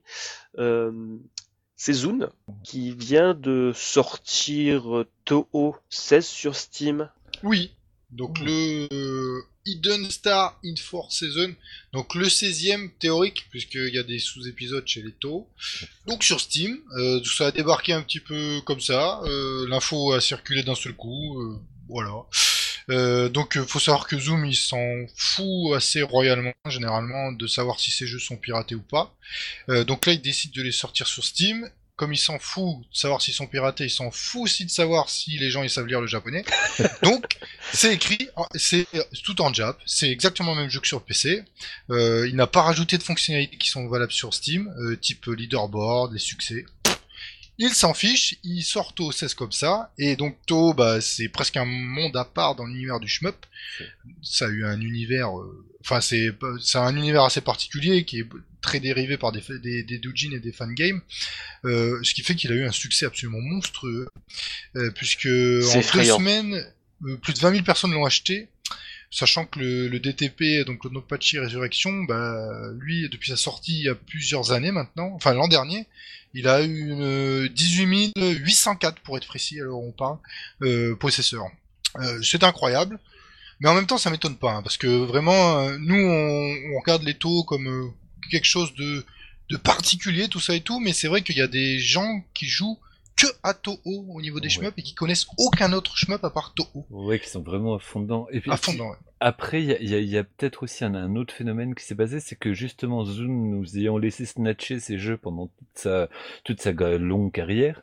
Euh, moi, par exemple, je l'ai acheté, mais par euh, en me disant bah tiens, pour une fois que je peux donner des sous pour euh, un jeu de, de Zune, je vais le faire pour un peu compenser le fait que bah, j'en ai euh, 50 sur mon ordinateur que j'ai jamais payé quoi.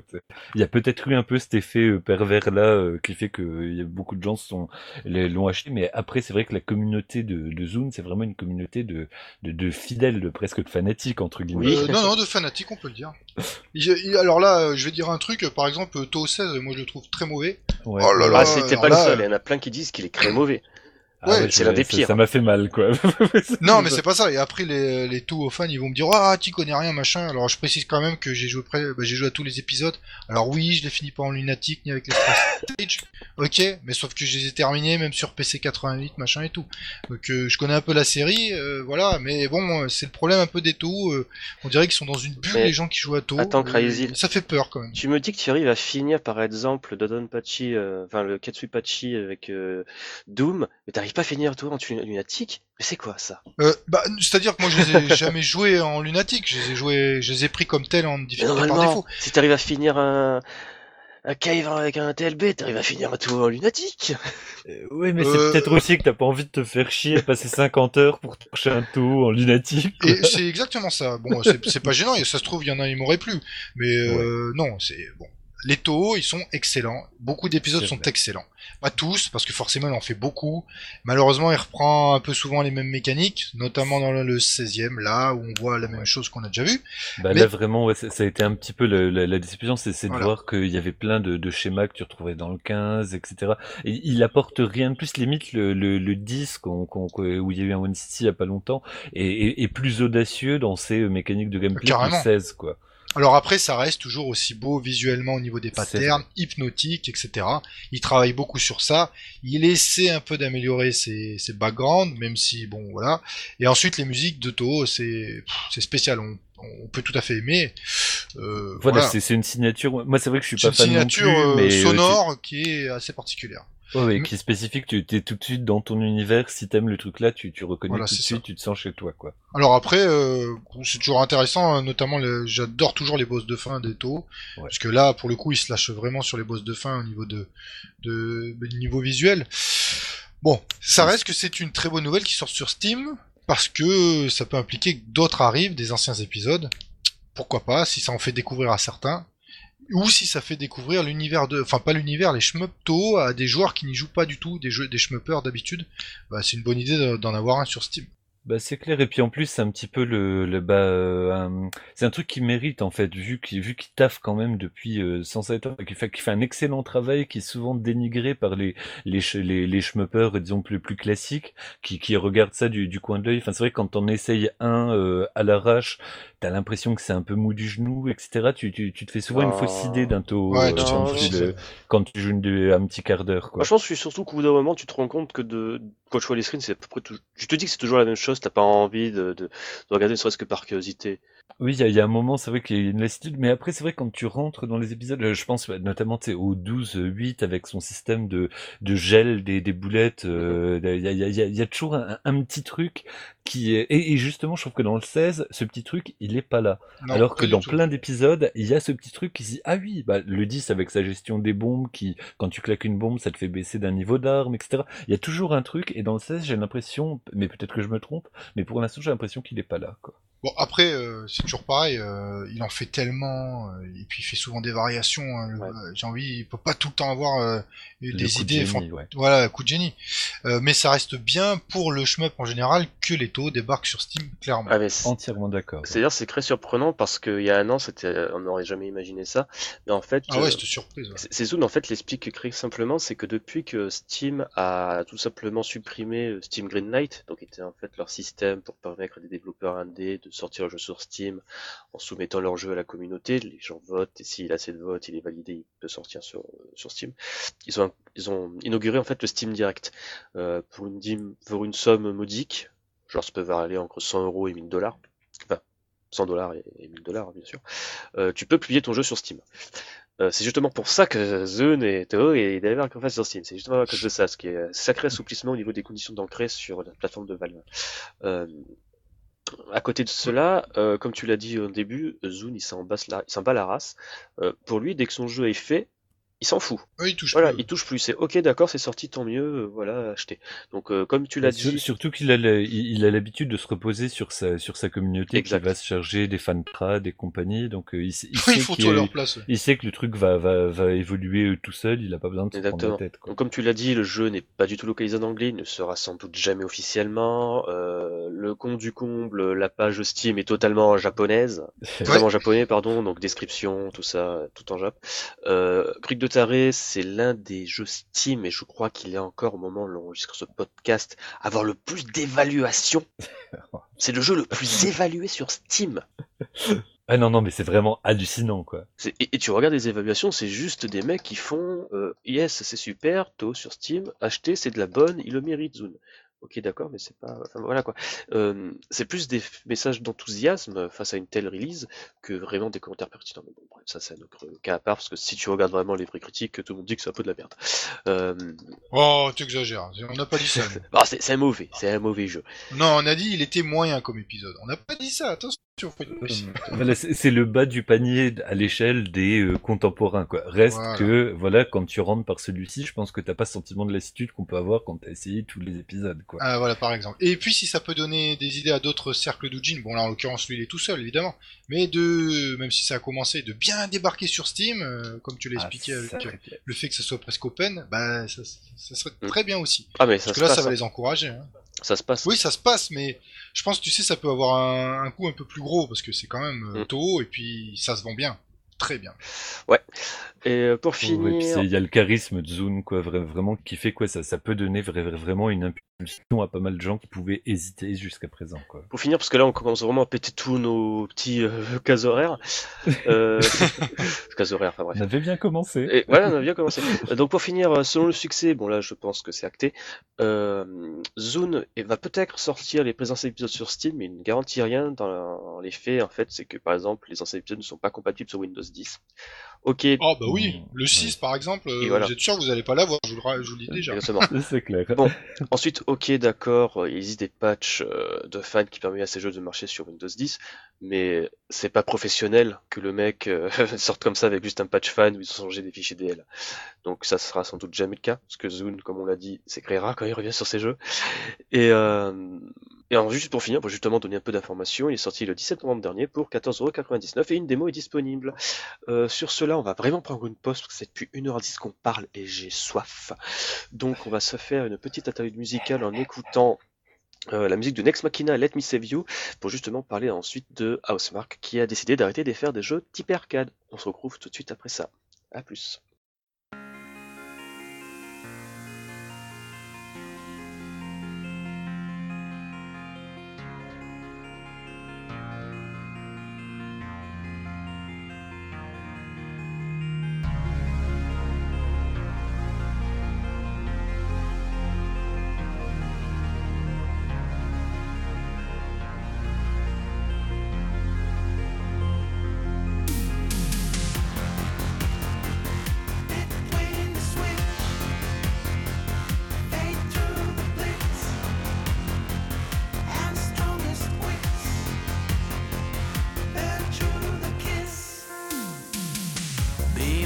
To bits between the switch. Everybody's gone away now, and they still won't let me save you. Just for the kicks, fade through the blitz.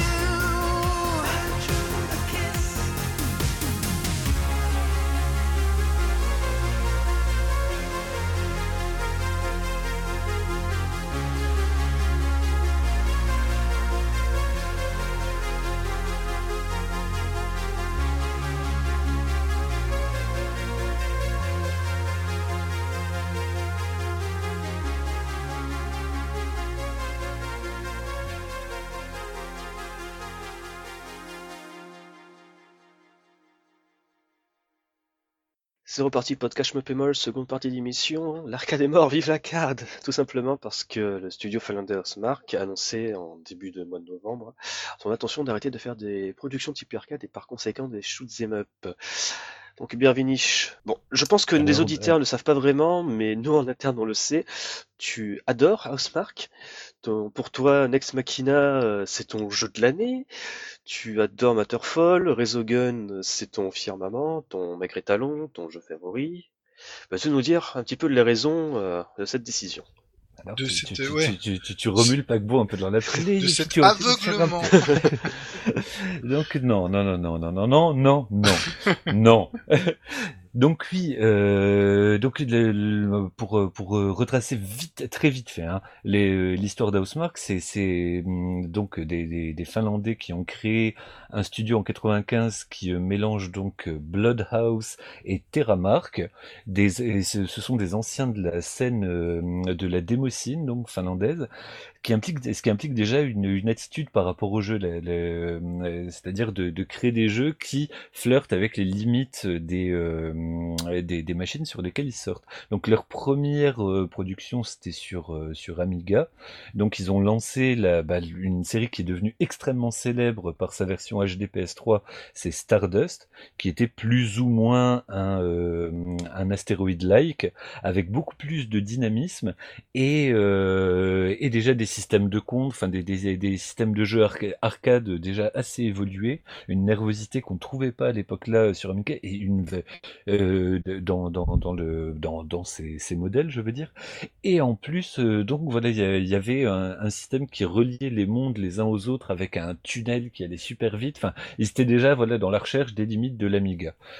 Mais donc ça, c'est un peu la préhistoire de, de Terramark qui commence vraiment à exploser avec euh, bah, l'excellent Super Stardust HD qui pose, malgré le fait qu'il soit sorti après Geometry Wars, qui a, lui a eu, a eu son, son, succès pour des raisons annexes, mais on va on va pas mhm. spécialement rentrer dans les détails. Euh, bah il pose voilà les, les, les, les, couilles sur la table, ils te font un jeu sur euh, PS3 avec du 60 FPS qui tient tout du long, euh, des, euh, des, des destructions euh, jouissives, des secrets dans tous les sens, des jeux vraiment arcade, scoring qui mettent tout, le gameplay au centre du jeu et le plaisir de jeu surtout au centre de tout. Donc, euh, on peut aussi noter euh, Dead Nation qui était, euh, ils se sont spécialisés en fait dans le twin stick shooter. Donc, bah en fait, voilà, encore une fois, ça, je pense que ça vient du, du, fait qu'ils viennent de la de la démocine. c'est la, la, volonté de toujours utiliser les armes qu'on leur donne, les armes qu'ils et puis de les pousser dans leur dernier tranchement. Donc, Dead Nation, c'est voilà, c'est un, un c'est un truc de zombie où tu shootes dans tous les sens. Un, c'est, il est assez particulier. Il y a une suite qui s'appelle Alien Nation qui est sur PS4 qui est vraiment vraiment bonne. Mais le jeu a eu un putain de succès et Super Stardust HD euh, aussi. Il a été porté avec excellemment sur euh, la PS Vita avec euh, d'autres options, Stardust des Delta en plus. Voilà Delta, avec avec des trucs qui exploitent encore une fois là aussi les capacités de la console. Mais euh, donc, donc tout, c'est à partir de, la PS4 en fait qu'il y a un truc euh, intéressant, intrigant, et qui est peut-être justement l'annonce de, de, de, de bah, c'est les chroniques d'une mort annoncée entre guillemets. Parce que le premier jeu qui est dans, dans le, le, les jeux de lancement euh, de la PS4, bah, un des seuls qui réussissait à tenir la promesse du Full HD en 60 FPS, c'était Resogun. Donc un, une sorte de remake euh, quasi explicite de Defender mhm. de, de Eugene Jarvis de, de, la boîte Williams. Donc Defender, un jeu du début des années 80, un vraiment un, un, monument, voilà 83, merci, un, un des, monu un, des monuments de, de, de la, de, du, du, début du shmup avec une, une nervosité euh, incroyable, une fluidité euh, de, de tous les diables, et donc une sorte d'arène bouclée euh, latéralement quand on, on avait une petite map en bas du de de l'écran qui, dès qu'on sortait de, de la map d'un côté, on réapparaissait de l'autre. Bon, bah eux, ils décident de, grâce aux capacités de la PS4, de tout montrer à l'écran. C'est-à-dire que la map devient une espèce de, de, de cercle, une espèce de cylindre, mhm. avec, euh, en, en implémentant les, euh, le maniement twin stick, euh, c'est-à-dire que quand ah, euh, on tire à l'horizontale, ouais, ouais. on tire à l'horizontale, voilà, on tire vraiment en mode shmup. Alors en, en fait, c'est pas twin stick dans le sens où tu peux tirer dans tous les sens. Non, voilà, c'est simplement que tu utilises le deuxième stick pour tirer, mais tu tires toujours dans le prolongement de ton vaisseau et ton vaisseau reste parallèle au tu n'es pas obligé d'utiliser le stick. Tu peux tirer avec X et euh, carré. Alors tu peux le faire sur PS4 et euh, probablement PS3. Non, tu peux pas sur PS3. Euh, J'ai essayé. Sur PS3 pas. tu peux pas, d'accord. Mais parce qu'en en fait la, PS3, je pense que elle a été faite, euh, bah, je pense pas, elle a été faite en parallèle à la version Vita et la version Vita a pas assez de boutons parce que comme tu dois sauver des humains, tu as une touche pour lancer les humains, pour claquer une bombe, pour lancer un hyper. Euh, du coup, tu es obligé d'utiliser les touches. Il y a une gâchette en moins sur la Vita en fait. Donc tu es obligé d'utiliser les touches qui auraient permis de tirer à droite droite avec une touche, à gauche avec une autre. Donc du coup, ils utilisent ce maniement euh, proto twin stick quoi. Mais donc le jeu est exceptionnel. Vraiment, c'est, c'est, euh, les boss sont monumentaux et au niveau technique, ça t'en envoie plein de la gueule. C'est vraiment des milliers de voxels. Enfin, quand vous terminez un stage et qu'on explose un boss, tout, c'est un feu d'artifice. Ouais, il en met plein la rétine. Mais ah ouais, c'est magnifique, les musiques sont excellentes, mais le la première balle dans le pied qui est tirée, c'est justement ça, c'est que le jeu a été euh, donné, avait, euh, vu que l'abonnement PSN était plus ou moins avec des guillemets obligatoires sur PS4, bah du coup ils ont quand même donné euh, voilà des, des, trucs pas mal, dont Resogun, c'était le jeu du mois de la sortie de la PS4. Donc effectivement, il y en a beaucoup beaucoup qui ont joué et qui ont reconnu son, sa, sa très grande qualité, quoi, euh, ce qui, est complètement justifié. Mais en même temps, bah, il s'est pas super bien vendu parce que bah, tous ceux qui ont acheté une PS4 à la sortie, bah, ils l'avaient déjà. C'est ça, hein. parce qu'en plus, il y avait un abonnement de 14 jours offerts, assez pour jouer au jeu. Ouais, donc euh, voilà, c'est vraiment le jeu qui a été je- je- jeté dans, dans, dans les mains du, du, du public, mais reste que voilà, en termes de qualité, il est, euh, il est vraiment très euh, exceptionnel. Et arrive donc Annex Machina, qui donc est euh, bah, leur... C'est un shmup, euh, ça le- un twin stick shooter, un It is a shmup, c'est un twin stick shooter. Tu ne peux pas tomber dans des trous, mon cher euh, Traizil. Comment ça Quel est le rapport avec les trous là Je comprends pas. Arrêtez avec les private jokes là, continue. Mais donc, euh, donc ouais, c'est c'est le jeu vraiment clairement l'aboutissement de leur euh, bah, de leur savoir-faire parce que ça reprend littéralement tout ce qu'ils ont euh, su faire ju- jusqu'à de- depuis les origines et euh, do- donc c'est c'est peut-être le meilleur twin stick shooter qui soit jamais sorti et il y en a qui le représentent dans la presse. Il y a eu vraiment Ouais, des dithyrambes qui ont été shootés au jeu là et qui le présentent comme le meilleur jeu d'arcade point barre. Donc c'est un jeu qui est vraiment littéralement exceptionnel. Sauf que bah, la presse avait beau euh, bah, sucer le jeu dans tous les sens, bah, les ventes ont pas suivi parce que bah, le jeu se vend à 20 balles. Ce qui est très peu cher pour un triple A arcade. Qualitatif, ouais. Enfin, très peu cher façon de parler. Mais sauf que bah, il se retrouve un petit peu victime de la relation des joueurs à la notion d'une stick shooter. C'est-à-dire que quand, euh, quand on voit un twin stick shooter, bah, on pense euh, tout de suite à des euh, Radiant Exactement. Game et puis des jeux à 5 balles pour tuer le temps. À l'exception euh, faite de Geometry Wars qui a réussi à s'imposer un petit peu d'une autre façon, mais qui était quand même vol Ouais, mais c'est pas le- vachement peu cher. C'est pas le même contexte. euh, le, Non. le truc, c'est qu'en non, fait, non, non, voilà, c'est.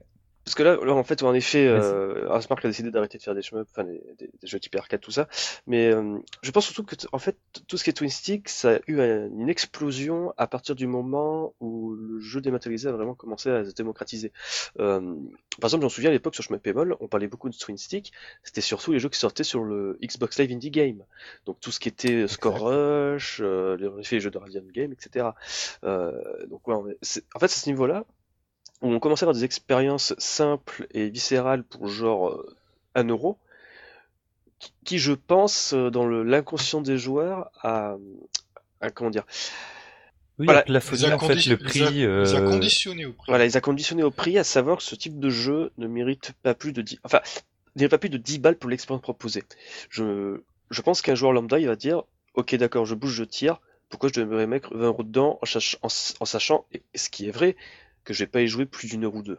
Alors, alors, euh, je suis d'accord avec ce que tu dis. Et puis, euh, c'est, dans les faits, je pense que c'est ça qui, l'a- qui a joué contre euh, Nex Machina.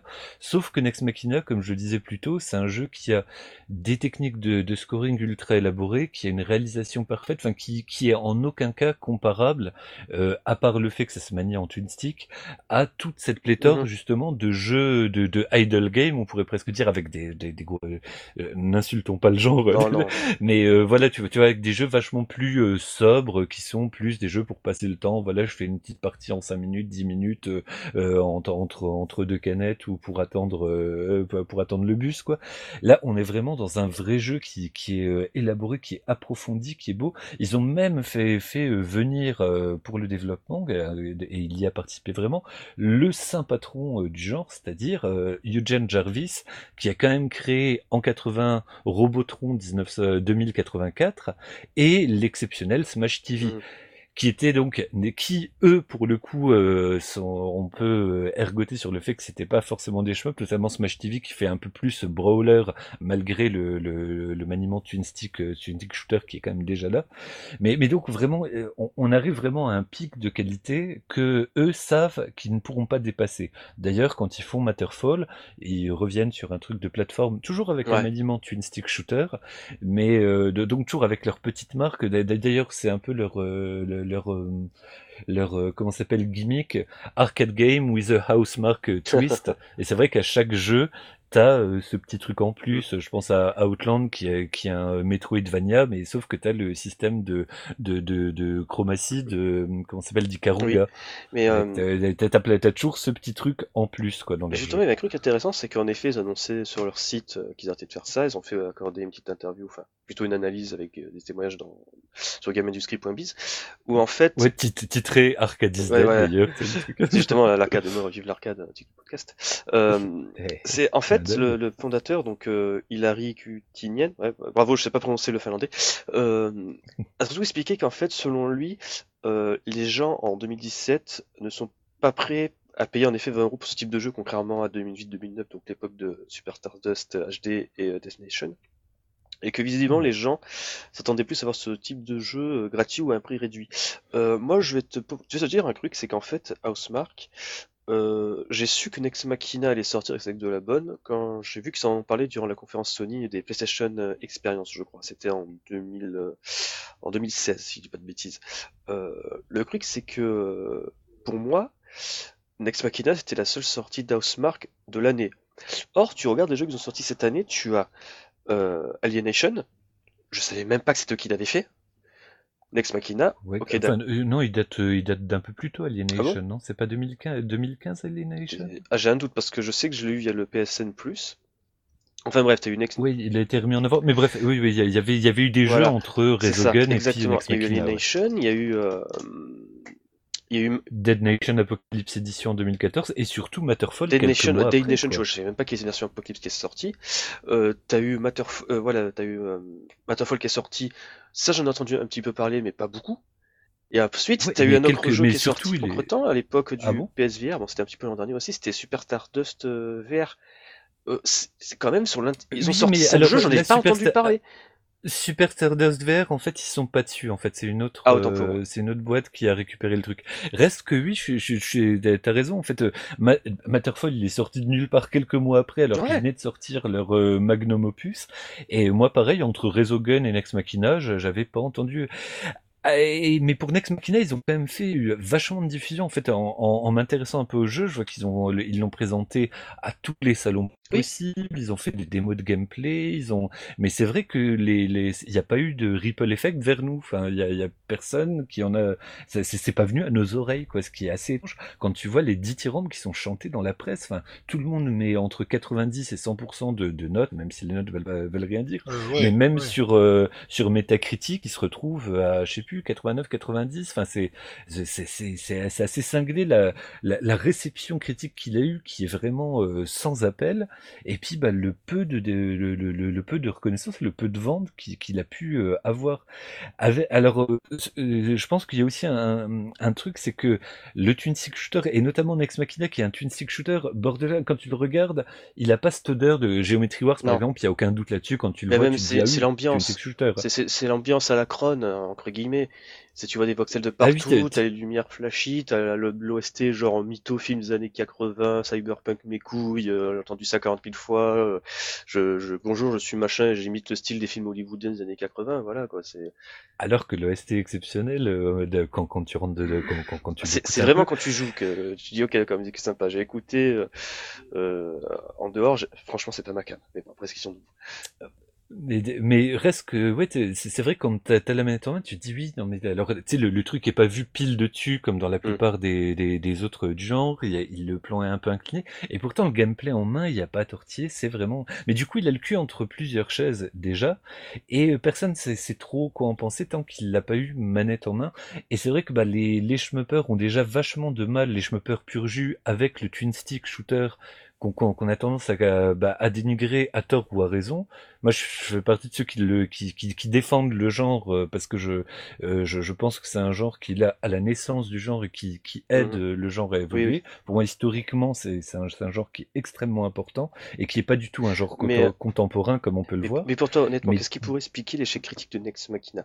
Parce que d'a- d'après ce que j'ai bien compris, en lisant leur site surtout, t'as vraiment l'impression que les gars euh, fondaient entre guillemets euh, leur vie, parce que dans les faits ils sont pas morts, hein, ils, âgés de- ils restent juste de... Oui, oui, oui, oui. C'est juste qu'ils ont vu qu'ils se retrouvaient plus dedans, donc ils vont faire d'autres jeux. Mais pour, pour toi, qu'est-ce qui t'explique vraiment le fait que Nex Machina a bidé? Alors, euh, bah, je, je pense que les, tous les éléments qu'on a dit jusqu'à présent, tu vois, la relation twin stick shooter, ils sont valides. Il y a le fait aussi qu'ils ont voulu euh, justement de, euh, donner un souffle nouveau au genre en proposant un visuel et un univers éte- étendu, enfin vraiment une, euh, un- un univers très marqué qui a peut-être pas forcément pris. Le fait que le mec soit à pied, euh, ça a peut-être surpris aussi. Tu Mhm. vois, tu sais, c'est, il y a pas, il, il a pas tatoué euh, Twin Stick Shooter sur le front, quoi. Donc je pense qu'ils ont essayé de faire un triple A qui aurait pu éventuellement séduire les joueurs lambda qui ne s'y sont pas tournés parce que bah voilà, euh, alors que l'aventure est assez longue, hein, c'est quand même un truc de qui, qui frôle l'heure. euh, je crois que c'est 45 minutes si tu le fais en ligne droite Ouais. et t'as des secrets dans tous les sens dès le premier stage. Enfin c'est il est d'une richesse qui est vraiment hallucinante et c'est pas en tant que fanboy que je parle, c'est vraiment juste que je me disais mais attends c'est pas possible, ils ont pas pu penser à ça etc. T'as des systèmes de scoring qui se croisent etc. Oui, en effet, ouais, j'ai Donc vu- normalement, y, il y a beaucoup de choses qui auraient dû caresser euh, le schmupper dans le sens du poil, sauf que le schmupper ne s'y tourne pas d'instinct. Euh, ensuite, le visuellement, ça aurait pu caresser bah, les joueurs entre guillemets lambda qui qui, euh, qui aiment les beaux jeux, etc. dans le sens du poil, mais qui se sont dit ouais non mais ça c'est c'est du shmup, j'en ai rien à foutre. Ça fait que ce ce, truc cul entre deux chaises euh, a fait que bah voilà ni l'un ni l'autre ne s'y sont tournés d'instinct malgré le, le- bah, tout leur travail de communication autour. Et donc bah tout c'est le public qui visait, c'est-à-dire euh, les les fans d'arcade sont dit ouais non mais ça c'est un jeu qui ressemble à un jeu récent, non moi je- j'ai pas envie d'y Mhm. toucher. Et tous ceux qui sont bah, dans le délire des jeux, des jeux récents, des jeux beaux, des jeux qui t'en foutent plein la vue, bah, l'ont mis de côté parce que oui, euh, un Diablo-like euh, où tu tires avec un que j'en ai rien à foutre. Euh, parce que c'est un peu ça que t'as l'impression de voir quand tu vois les screenshots. Tu sais, c'est un visuellement, t'as l'impression de voir un hack and slash euh, avec des flingues, Ouais. alors que putain non, c'est un jeu de pur jus arcade. Mais est-ce que est-ce que ça dit quelque chose sur l'arcade ou est-ce que ça dit quelque chose sur ce jeu-là en soi? Je, Là, je sais pas. Est-ce que l'arcade est mort? Moi, je pense, honnêtement, euh, moi je pense qu'Asmark s'est trouvé à peu près dans la même situation que Cave, où les mecs ils ont fait, il faut le reconnaître, du, du twin stick euh, et assimilé pendant quasiment près de, si je dis pas de bêtises, euh, 10 ans, voire plus. On Enfin, pourrait, on même, parler au ni- on pourrait même euh, pas- pas pousser jusqu'à 20 ans parce que à la base je pense que si euh, le premier Stardust n'est pas twin stick c'est pour des raisons de limitation technique parce que sur Amiga déjà tu étais obligé de jouer et à la manette et au clavier en même temps parce qu'il y avait pas assez de boutons sur le sur le stick Génial. En en fait, c'est surtout, c'est surtout, je veux dire, attention, si tu regardes leur site, ils ont fait des jeux de golf, de skate et compagnie. Moi, je parle surtout en fait de la partir Oui, de la c'est PS3. Euh, ils ont fait carrément que des twin stick shooters en fait. Euh, moi, je pense en fait, ça revient dans, dans le même cas que Cave, où ils se sont compte d'un moment ce n'était plus possible financièrement.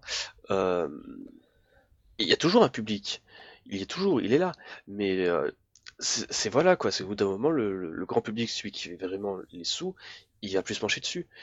Enfin, je- tu vois ce que je veux dire en fait? Ah oui, non, mais je, je vois très bien ce que tu veux dire, de- de- et d'autant plus que euh, c'est bah, c'est bien beau de faire euh, leur, euh, leur euh, magnum opus, hein, vraiment d'un de leur meilleur jeu aujourd'hui, mais c'est après toute la vague. Si si tu regardes euh, Geometry Wars 3, finalement, c'est pas si bien vendu que ça Mais non après, plus, Geometry euh, Wars, c'est- comparativement. Geometry Wars, c'est super bizarre parce que euh, Geometry Wars, c'est un mini-jeu à la base d'un projet de Gotham Racing qui ensuite, je ne sais par quel euh, esprit du machin, il est sorti en, en XBLA sur, euh, sur Xbox 360. C'est tout début du, du Xbox Live. C'est parti pour ça d'ailleurs, c'est l'un des premiers jeux du Xbox Live Indie Game. Euh, les gens ont vu que c'était, euh, pas du Xbox Live Indie Game, pardon, du Xbox Live Arcade. Les gens ont vu que c'était super addictif, super intéressant. En plus, c'était une époque où le jeu euh, en démat euh, sur console, c'était genre limité à, à 300 mégas, euh, vendu un truc assez 5 euros. Il y a encore beaucoup de limitations à l'époque vis-à-vis des espaces de stockage et des connexions. Ils vu que les gens, ça marchait très bien, donc ensuite, euh, euh, je crois que c'était Bizarre Création. Ouais, c'était ça, c'est Bizarre Création. Ils ont renchéré avec un second épisode, et ensuite, euh, je ne sais comment, le jeu se retrouvait sur Wii et sur DS, dans les supermarchés et compagnie. Donc, euh, Bah justement, le second épisode, en fait, euh, c'était vraiment une version ultra boostée du premier épisode. Et euh, la les versions Wii et DS, c'était vraiment une branche à part. Mais effectivement, il y a une sorte de mini-explosion autour de ça. Et, puis, euh, et une reconnaissance de, de la presse. Enfin, les, les, les gens l'ont vu. En fait, il a une perceptibilité. C'est il y avait surtout- ce qui a manqué à Nex Puis Machina. surtout, en il y fait. avait un style vraiment euh, cron, en fait. C'est ça, c'était euh, c'était encore Ouais. un peu l'époque où on espérait tous une suite de cron, donc on se rend compte que c'était un peu une idée de merde. Euh, Bah, surtout que voilà, tu regardes la- la- bah, justement tous les Radiant, Radiant ouais, Game, il- etc. Voilà. reprenaient quasi à l'identique l'esthétique ultra épurée vue de dessus et il y en a encore qui sortent Et- aujourd'hui bah, enfin ou hier plutôt sur PS Vita enfin dès que tu- dès que t'as un twin stick shooter euh, c'est l'esthétique là qui est revendiquée quasi systématiquement Voilà. donc effectivement Nex Machina se retrouve complètement en rupture avec euh, ce, ce, ce, ce, ce- ce postulat de départ En là ouais, c'est ça, c'est quand tu y réfléchis, tu avais Geometry Wars d'un côté sur Xbox 360, tu avais ton Stardust HD sur euh, PS3, ça faisait euh, encre choqué, tu vois, on va dire. Bah, Je dis ça comme si c'était genre il y avait des Ouais, guerres de communauté. c'était les mais- deux mamelles, ça. mais c'est vrai que c'était les deux mamelles du twin. C'était une époque très particulière des jeux des maths où c'était vraiment des expériences type écrits arcade, euh, avec de l'amusement immédiat, très peu cher. Donc c'était justement ça qui a induit dans l'inconscient des gens que ce sont des jeux qui ne doivent pas coûter cher, même si 20 euros dans l'absolu c'est pas excessif. Et, euh, et donc voilà, c'est il y a ça qui marche et tout. Après, t'as le, dé- le jeu en démat. euh, C'est maintenant tu peux avoir tes gros QA dessus. C'est plus des expériences rapides et casuales euh, entre guillemets. Donc ouais, voilà, c'est ça. Euh, et puis comme tu l'as dit, Radiant Oui, Game qui a sorti ses jeux sur Xbox Live Game, qui sont sur mobile. Euh, la plupart de ces jeux maintenant ils sont gratos avec l'application de data mining de Amazon Underground là qui donne des jeux gratuitement. C'est euh, ouais, voilà.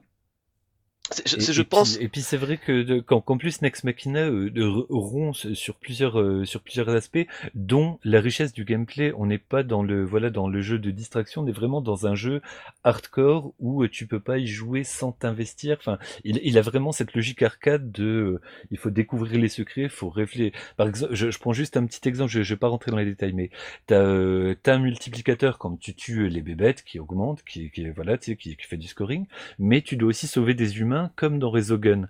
Et les humains, en fait, euh, il y a une espèce de cooldown si tu les chopes pas assez Oui, oui. rapidement. Mais si tu chopes le dernier humain juste quand tu termines le stage, ce cooldown continue au deuxième stage. Donc tu peux cumuler le scoring et faire augmenter le multiplicateur d'humains de, de stage en stage. Donc tu as, plein plein de, de méta gameplay, de, de scoring systems qui, qui sont euh, simples à appréhender mais ultra durs à mettre en place et qui se croisent dans un jeu qui est ultra nerveux, qui débande pas avec des boss gigantesques. Donc c'est, c'est- on coupe vraiment avec la logique euh, simpliste de, de Geometry Wars qui, euh, en gros, t'as un mode de jeu, c'est un scoring system, une manière de se déplacer, une manière de tirer. Il y avait pas mal de, de modes, mais chaque mode avait une, euh, ligne directrice point barre. Et la plupart des jeux de, cette logique-là avaient euh, ce truc-là aussi. Donc, euh, comme tu disais, il y a le côté idle, le côté ultra pas cher et le côté dis- distrayant. Et ouais, Nex Machina se pose en rupture avec tout ça en voulant peut-être redorer le genre, un genre qu'ils ont aimé, qu'ils ont euh, porté à bout de bras, euh, disons au moins dans le cœur de pas mal de monde, quoi. Parce que Super Stardust avait déjà cette complexité, ce que je savais pas du tout. D'ailleurs, si tu, pour te dire la vérité, Super Stardust, je l'ai découvert après Resogun. Ah ouais, d'accord. Alors que normalement, tu- bah voilà, alors que normalement, ça, euh, c'est dans l'autre sens que ça se passe, quoi. Enfin, moi, je pense que, le, enfin, entre guillemets, l'échec de Resogun et le fait que Smart arrête de faire ces jeux type arcade, concentrer peut-être sur des expériences un peu plus riches, entre guillemets, plus intéressantes, euh, c'est qu'en fait, euh, ils se sont mangés de pleines poires, euh, en effet, euh, le fait que, Bah, la réalité du bah, commerce. c'est du commerce, quoi, en surtout du jeu des maths. Euh, Ouais. c'est arrivé à une époque où tu peux difficilement proposer ce type d'expérience, même si on sait que c'est c'est du de l'amour, tout ça, on l'a dit depuis maintenant quasiment presque une demi-heure. Ouais. Euh, pour 20 euros, t'as des... Pour 20 euros, tu peux avoir des expériences beaucoup plus intéressantes, riches, qui vont te captiver nettement plus, quoi. Tout, tout dépend de tes goûts de départ, mais par exemple, quand tu vois que ce, ce dont on parlait tout à l'heure, là, le, le Game Tengoku à 25 balles, bon, voilà. bah, euh, Nex Machina, euh, bah, voilà, il l'enterre, il lui pisse dessus et il le viole, quoi. Voilà, mais par exemple, je vais sortir un Bah, exemple non, con. vraiment, là, je, je joue, joue un peu mon connard. J'en tire un exemple très con, mais moi, par exemple, en 2009, quand je voyais que Screener sortait sur XBLA pour 10 euros, je fais putain, je l'achète. Et quand le DLC était sorti, je fais putain, je l'achète. Euh, maintenant, il y a des shmups comme Blue Revolver qui sortent à 15 euros. Je sais que c'est des jeux qui sont tr- très bons, mais je vais pas l'acheter pour autant. Ouais, Psychologiquement, voilà. tu te dis 15 euros, ah, ça, Ça, gratouille un peu, voilà. À côté de cela, je suis un blaireau, j'achète le collector de Battle Garaga 80 balles. Voilà. Mais c'est tout le paradoxe, voilà, du, du, euh, du jeu dématérialisé qui, bah, bah, qui, qui, qui est pas encore rentré dans les mœurs et qui pose encore un, qui pose encore un problème. Moi, je, je me rappelle de, du, on avait eu un débat autour des, des puppy games, qui sont des jeux qui, manette en main, sont vraiment des petits orgasmes arcade euh, comme il faut, sauf qu'ils sont à 10 balles et euh, c'était à l'époque justement où la, psychologiquement la barrière était mise à 5 balles. Bah, d'a- d'a- d'ailleurs, j'a- j'avais testé un des jeux, j'avais dit ouais bah ouais non mais c'est trop Bah, cher. D'ailleurs, en ce moment, ils sont en Alors, promotion sur le PS. en bon connard. Ils sont en promotion sur le PSN, là, euh, leur euh, reprise de Robocron et Space Invaders. Pour, je crois, 3 et 2 euros, putain, je vois les vidéos de gameplay, je fais, mais pour 3 euros, j'achète même pas. Ça, tu vois, pour dire à quel point. Ouais, ouais, ouais, mais... mais je, mais je vois toute la logique. Et puis en plus, il y a une saturation ré- Oui, voilà, réelle c'est beaucoup du- de gens. des, des jeux dans le domaine. Exactement, c'est des gens qui, des genres pardon qui coûtent pas cher à développer, à créer. Tu peux faire ton petit euh, POC tranquillou dans ton coin, avec ton Java IDE et compagnie, avec des assets tout pourris, et t'arrives à reproduire un feeling quasiment Bah, identique. d'où- L'essence est là. d'où le problème de créer un triple A euh, de prendre le risque de créer un triple A dans le domaine-là, alors qu'effectivement, tu as des expériences alternatives qui ont rien coûté, du coup, qui se vendent pour rien. Et du coup, Nex Machina souffre de la, euh, souffre pas de la comparaison en termes de jeu, mais souffre justement de cet inconscient collectif dont on a déjà voilà. parlé euh, tout à l'heure. Euh, c'est comme disait là le fondateur de Housemarque, c'est qu'en fait, le truc, c'est que euh, il n'y a plus d'audience pour payer leur, enfin pour euh, acheter leur jeu. Et s'il y en a une, ils ne savent plus comment l'atteindre en fait. Et, et Ouais, je bah, pense, preuve, preuve en Voilà. est, hein, ils ont parlé beaucoup, beaucoup, ils ont beaucoup diffé sur Nex Machina, mais il est arrivé sur le tard. Je pense même à, tu vois, des chaînes comme euh, No Life qui généralement se jettent sur ce genre de jeu. Je, bah, ils l'ont jamais testé, tu vois. Il y a dans, dans la presse française, il est. Ouais, enfin là, c'est. est- euh, pardon. Non, non, mais- euh, C'est plus une valeur sûre. euh, bah. No non, Life- non, c'est plus une valeur sûre, je suis bien d'accord C'est qu'ils ont plus de, ils ont plus assez de personnes pour traiter toute l'actualité en fait. Et, et puis ils ont, ils ont plus de presse dédiée en plus. Voilà, euh, c'est dans ce sens-là qu'on dit Attention. vidéo. Ça a été une très très bonne chaîne, et là, ils ont pris un autre virage. euh, on va pas expliquer, etc. Mais du coup, Voilà, ils ont pas ils eu le traitent choix. plus ce genre mais- de choses. D'ailleurs, pour finir la parenthèse on est No bien Life, ça me fait mal au cul parce que putain, je la suis depuis 2007 cette chaîne, j'ai un compte sur ce putain de forum, je crois que j'ai genre 5000 messages. mais, mais du coup, aussi, No Life mis à part, tu regardes dans la presse euh, francophone. Ah, Gamecult leur a sucé euh, la bon, bite, bah, hein. Eurogamer aussi, hein. Ah ouais, Game... Ok, ok, alors je ferme. Ah, mais Gamecult, t'écoutais l'émission, t'avais Gotos, tu disais, ah ouais, Nex Machina, c'est génial, il y a plein de trucs. Et en fait, il tenait exactement le même discours que toi. Mais c'est parce que c'est Oui, mais c'est un bon juste un Mais- blague, mais comme- quoi. Mais par contre, ce qui est, ce qui est surprenant, c'est de voir un Matterfall qui sort aussitôt et qui bah, tente de renouveler encore une fois la recette. Je pense qu'ils avaient prévu de faire cette fameuse trilogie dans l'univers euh, Resogun, Ex Machina, Matterfall. Matterfall, c'était, mêmes Beaucoup Crossoon. Ouais, mais clairement, je, je pense que d'ailleurs, ça peut être tirer aussi une balle dans le pied Oui. de Nex Machina. Peut-être qu'ils l'ont so- sorti aussi vite parce que Nex Machina se vendait pas bien et avait peiné à décoller, donc pour se remettre un peu dans, euh, pour refaire parler Mhm. de Housemark. Mais je pense que ça a eu un effet pervers et inverse, quoi. Moi, je venais d'acheter Nex Machina, Matterfall, je me dis bon, ouais, trois mois après, bon, je l'ai acheté évidemment euh, quand même, mais euh, mais tu sais, je me dis mais d'où il sort, quand est-ce qu'ils l'ont développé, Qu'est-ce Ouais, que voilà, c'est- qu'est-ce que Ce que je disais tout à l'heure, c'est d'un coup, tu te rends compte que les mecs, t'avais l'impression qu'ils étaient à 200% sur Ex Machina, il y avait personne d'autre dans le studio qui faisait autre chose. Et les mecs, ils te sortent un Matterfall de leur trou du cul, et, et voilà, quoi. Tu dis, mais c'est quoi ce bordel? En plus, c'est sorti genre à coup- un ou deux mois d'intervalle. Ah ouais, non, c'est vraiment, ouais, ouais, trois, trois mois grand max. Enfin, moi, je, je me disais, mais c'est. eh, Ouais, quand oh, tu voyais non. que par exemple, t'avais Alienation qui est 2016, bon, Ex Machina 2017, et qu'on parle même pas de Resogun, euh, qui est genre, on a attendu 2-3 ans pendant. 2013. Ouais, voilà. c'est, euh, tu te dis, ok, d'accord, il y a, y y quelque chose, quoi. Bon, c'est vraiment Mais ouais, quoi. Bah, ouais, c'est- ça te donne un peu l'impression de bâcler, alors que c'est pas ça. Je pense qu'ils ont dû peut-être être développés un petit peu en parallèle ou quoi. Mais reste qu'il y a eu ouais, une petite accélération. Et effectivement, je pense que outre euh, bah, l'amertume du fait que le jeu soit reconnu comme excellent, mais se vende pas, euh, il y a effectivement que, comme tu le disais tout à l'heure, le fait qu'ils ont fait le tour, en tout cas, de leur euh, regard Exact. sur le genre. Et en puis question, aussi, quoi. un cas, euh, comment dire, le truc c'est Chaos Mark aussi, comme ils disent dans l'interview, ils s'attendent à ce que les gens aient ces jeux pour, pour, pour, pour, gratuitement en fait. Euh, bon, Ouais. Euh, il faut dire que depuis l'instauration du PSN Plus et son système de location de jeux vidéo, t'as eu Dead Nation Ouais. qui t'est offert, t'as eu Resogun, t'as eu Alienation. Donc je pense que les mecs, les joueurs C'est des PlayStation, jeux gratuits toutes les, tous, tous les mois. Exactement, mais c'est surtout que les gars, ils sont pas cons. Ils voient que les jeux Housemark ils sont toujours plus ou moins finis assez rapidement, gratuits sur le PSN+. Ils savent très bien que le jeu, ils vont pas l'acheter de suite, ils vont attendre qu'il sorte sur le PSN+. Ils sont pas... Il Bah, sera forcé. il le sera en réduction, il Voilà. sera en machin. il- En plus, il le Bah, sera, il hein, il en était, PSN+. il était à 10 balles, euh, il était à 10 balles il y a, il y a, il y a pas 15 Oui, il est encore actuellement sur le euh, PS4 jusqu'au 1er décembre. Mais voilà, les mecs, ils sont pas cons, ils voient qu'il y a un pattern, ils savent très bien que Nex Machina, d'ici l'année prochaine, il passera en PS+. Je pense que c'est pour ça qu'en fait, euh, Housemarque arrête, c'est, enfin, voilà quoi, c'est vraiment, c'était plus possible. Ouais, c'est que c'est pas rentable. Mais du coup, ça donne, euh, et c'est un truc que j'ai compris il y a, il y a- peu de temps, quoi. Tu sais, moi, j'attendais toujours les promos, etc. Et c'est vrai que là, de plus en plus, j'achète euh, des jeux Day One, pas parce que j'ai envie d'y jouer tout de suite, mais vraiment pour euh, marquer mon, mon soutien, voilà. C'est quelque chose que je faisais pas parce que ça m'avait jamais traversé l'esprit tout bêtement, quoi. Mais là, voilà, tu vois, c'est tu te rends compte qu'il y a des, des boîtes comme euh, comme des comme euh, des, des studios comme Housemark qui ont besoin de ce soutien-là pour pouvoir continuer. Et puis preuve en est, bah si si ça se passe pas, bah euh, ils se ramassent les de devant et puis il y a un moment où ils peuvent plus continuer, où ils ne veulent plus continuer. 5 à honorantes. juste titre. Bref. Non, mais exa- exactement quoi. Tu vois, il y, en a plein et dans le shmup il y en a d'autant Ouais. plus quoi. Donc c'est des actions qui sont peut-être importantes, mais du coup ouais, l'échec de Nex Machina s'explique par euh, des par des facteurs qui sont pas liés réellement au jeu. C'est c'est pas c'est vraiment une Mm. question de contexte, d'évolution du de voilà de, de, de- du du commerce en fait, d'évolution commerciale de la de la scène du jeu vidéo quoi. Oui, et aussi que ce soit un twin shooter, parce que il y en a, ils sont vraiment réfractaires à ce style. C'est vrai que c'est un vrai pro- c'est un vrai problème euh, euh, le, le, le côté euh, la, la fermeture alors, euh, sans sans sans baver hein, sans, Mhm. sans cracher dans la soupe mais la, la, la fermeture la l'attente du du shmupper qui était quand même clairement visé par eux enfin dans leur fantasme en tout cas Oui, dans leur euh, et de, de voir que bah voilà un, un shmupper un twin stick euh, shooter il a tendance à ne pas le considérer comme un shmup c'est encore très répandu c'est une erreur historique probablement mais après c'est une question aussi de choix de goût quoi je veux dire quand t'as parce que pour moi en fait euh, les shmups t'as les shmups horizontaux les shmups verticaux comme on le disait euh, il y, a, pas si longtemps que ça dans un euh, podcast.